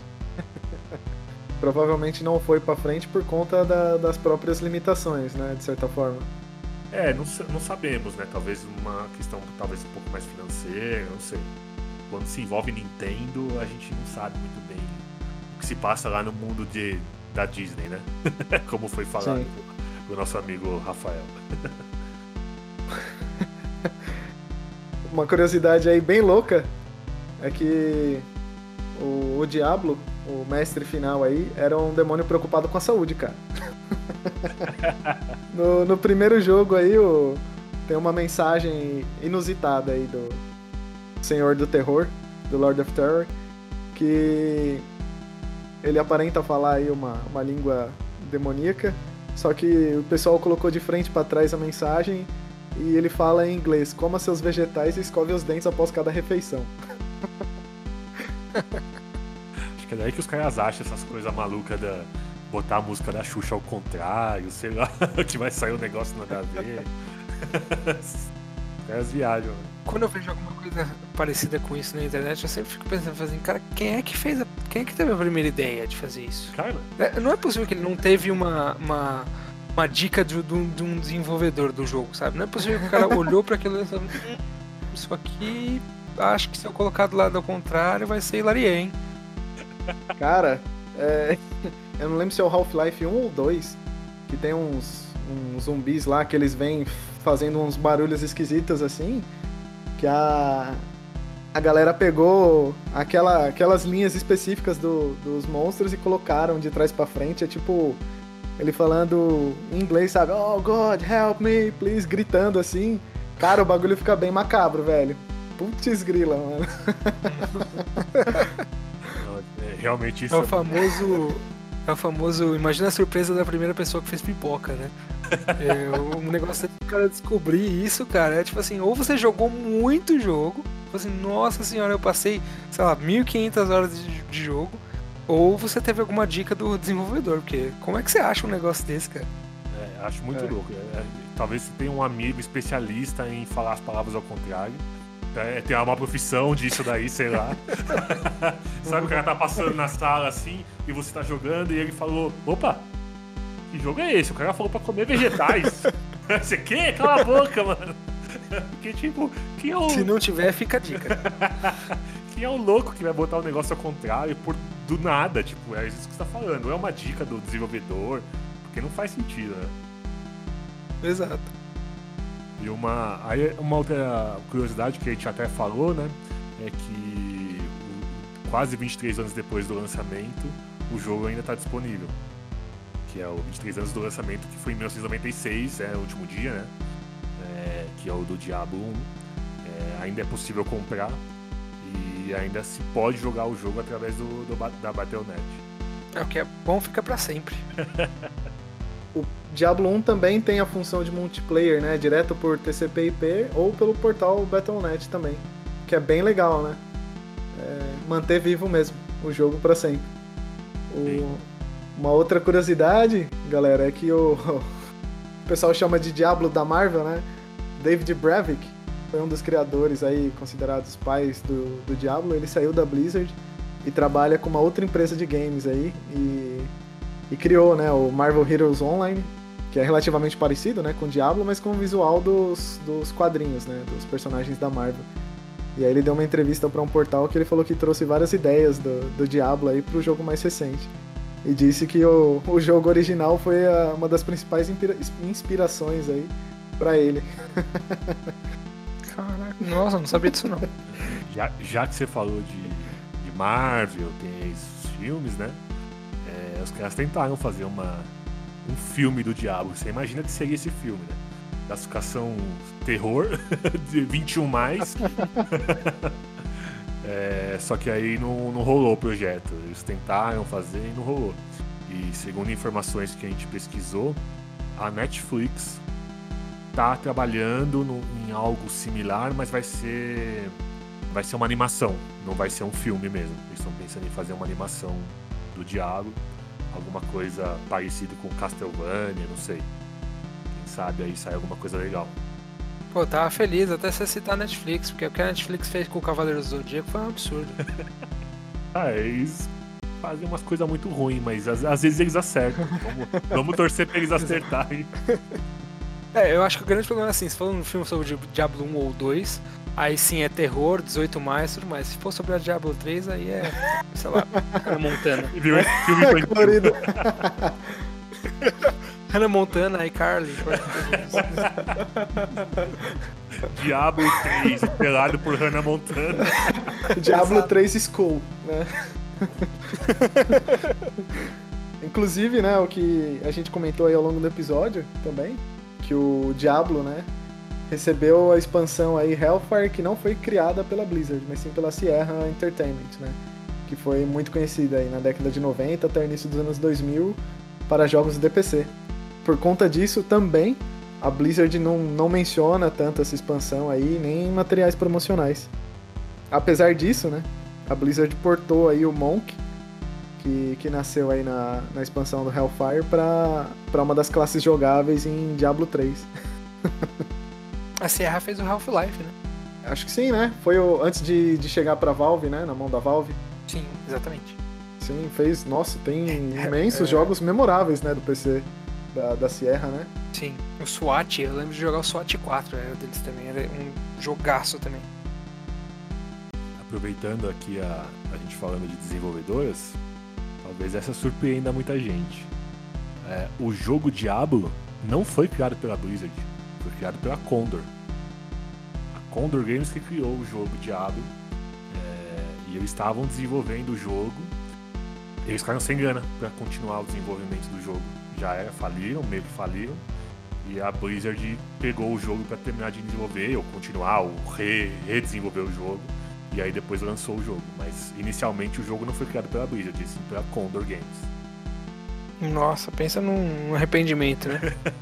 pensa num cara que falou, puta, mano, com, com 100 dólares a mais eu terminava o jogo e não rolou. Exato. Não, é porque eu não faço a menor ideia do número de vendagens, né? Deve ter vendido muito em dinheiros. Né? Em vendagens, se não me engano, já deve ter batido umas 100 milhões de cópias já. Mas isso em dinheiros deve ser absurdo. Fora esses outros lances de tipo você licenciar pra Netflix e tudo mais. Sim, sim, quando a franquia cresce, aí começa a, a vir dinheiro de, de outras fontes, né? Exatamente.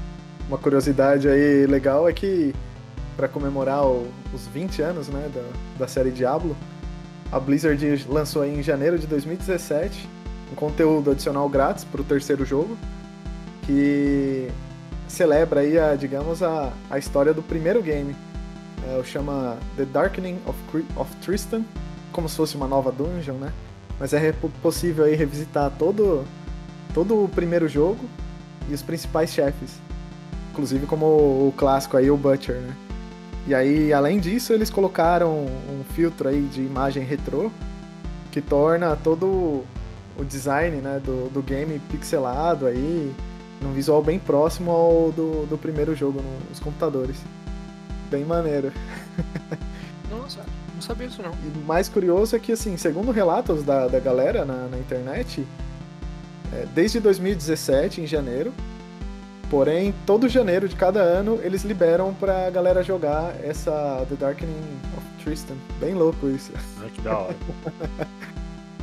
no Diablo 3, que aí que o, que o João não é tão fã, mas é, tem, tem umas curiosidades.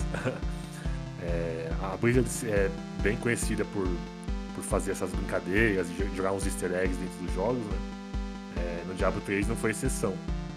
Ainda no ato 1 da campanha principal, tem dois cenários especiais que são bem engraçados, que é o Poço da Qualidade e o Inferno da Programação. É, nessas duas masmorras, é, é bem possível encontrar criaturas que foram batizadas com os mesmos nomes das equipes de programação. de, de, programação, desenvolvimento e controle de qualidade do Diablo 3. Então a galera que ajudou a fazer o jogo tá, tem os nomes lá dentro dessas, dessas duas masmorras. Esse condado de Wincy aí, né, que o, o João comentou, né, do, dos pôneis malditos. Sim. É bem louco isso, né? É, tem o, o Rei Vaca, né? O fantasma dele também, que eles colocaram, né? Eles adoram colocar um monte de, de easter eggs, né? A Blizzard é boa nisso, né? No, além, né, do, do Overwatch, tem uma tela que eles colocaram totalmente inspirada no, no ou no Diablo, né? No Diablo 3 tem um, uma caverna é, de gelo no ato 3 né, da campanha principal que eles colocaram um easter egg aí pros fãs, né, do, do Warcraft que é um elmo aí, um capacete, né? Do, do Lich King. Que dá pra galera pegar e vestir, inclusive, e customizar o personagem com o elmo. Tá vendo, João? Até, até com as suas mil horas de jogo a gente te surpreende de alguma forma. a galera aí que tem o Nintendo Switch aí, com certeza vai conseguir um item extremamente colecionável daqui uns 20 anos, hein? É, pode crer. Né? Que em dezembro de 2008 aí, quando o Diablo 3 foi portado para o Switch, para celebrar o lançamento na época, né, a Blizzard lançou aí um amiibo do Loot Goblin, que aí é compatível, né, com as tecnologias e tudo mais. É, foi uma parceria com a, a, a loja né, norte-americana GameStop, é, que tava aí umas controvérsias de vai fechar, não vai fechar, né, e aí com certeza virou objeto de desejo da galera e se esgotou rapidamente, né? E aí agora só pode ser encontrado aí como eBay, essas lojas assim, né, de leilão e preços extremamente altos. É isso aí. Essa, isso aí vai, vai ficar caro no, fu- no futuro, então. Qualquer coisa hoje em dia vira é mó caro. Só precisa ter paciência pra guardar, né, mano? Se liga. Pra guardar uns 20 anos e depois você ganha dinheiro. Agora aqui, Exato. pesquisa rápida do pai Google, no Submarino aí, tem um Loot Goblin aí do Diablo 3 custando 829 reais. No Mercado Livre custando Nossa. modestos 575 reais.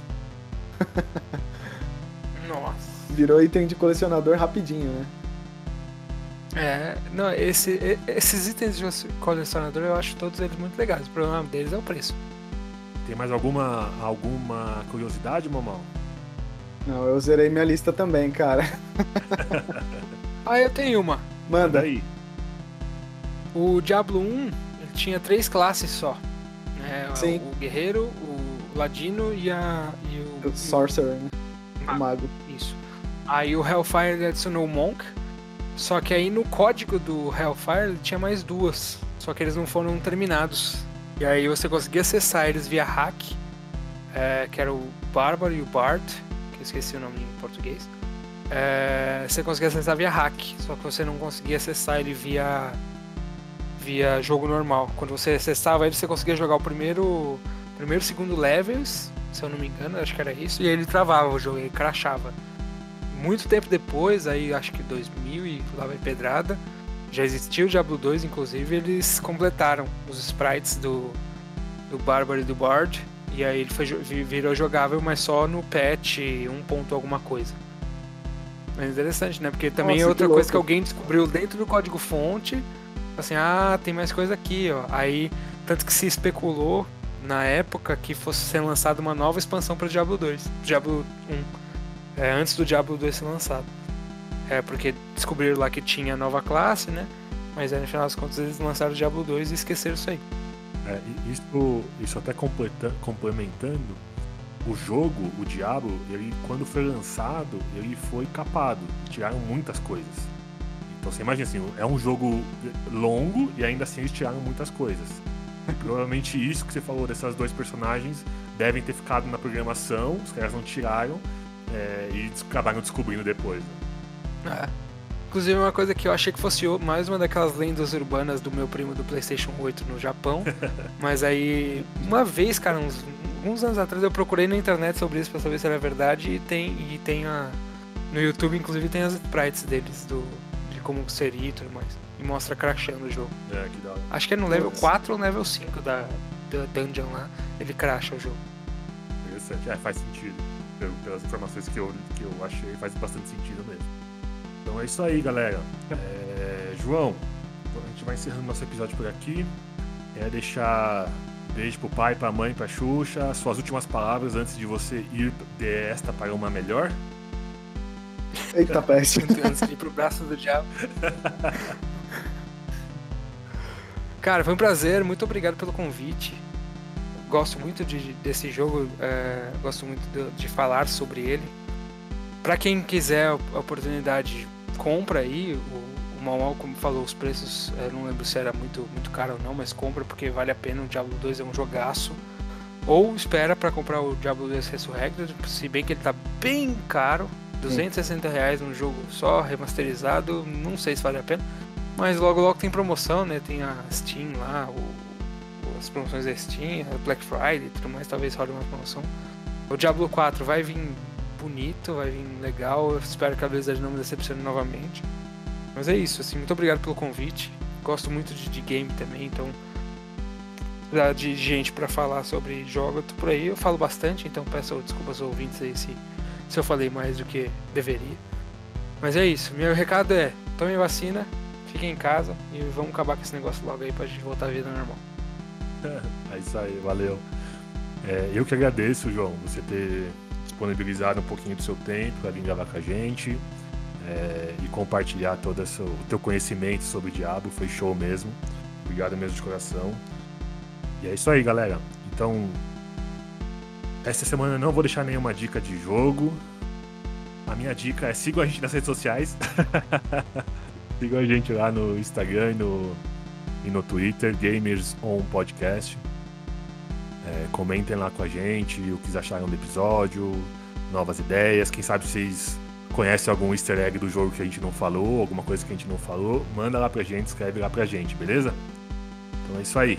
Ibicos ficando por aqui. Valeu, galera. Fui! Valeu, João. Agradecer a sua presença. Obrigado mesmo de coração por conversar com a gente sobre mais uma série excelente de games. Estamos aí aguardando os próximos lançamentos de Diablo aí ansiosamente. Quem tiver interesse, confere aí o, o Diablo 2. Um custo relativamente acessível. E vale a pena experimentar o game ainda que, que ainda está vivo. Valeu, galera. Obrigadão aí por nos acompanharem até aqui.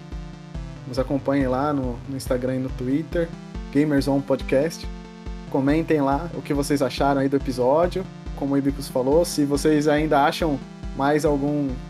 Tem algum easter egg, alguma curiosidade aí, mandem lá pra gente. Eu sei de uma, hein? Eu sei de uma. O Diablo aparece em, em outros jogos da Blizzard aí, hein? Mas no, na hora a gente não, não comentou no episódio. Valeu aí, brigadão mais uma vez por nos acompanharem. Mamal ficando por aqui. Falou!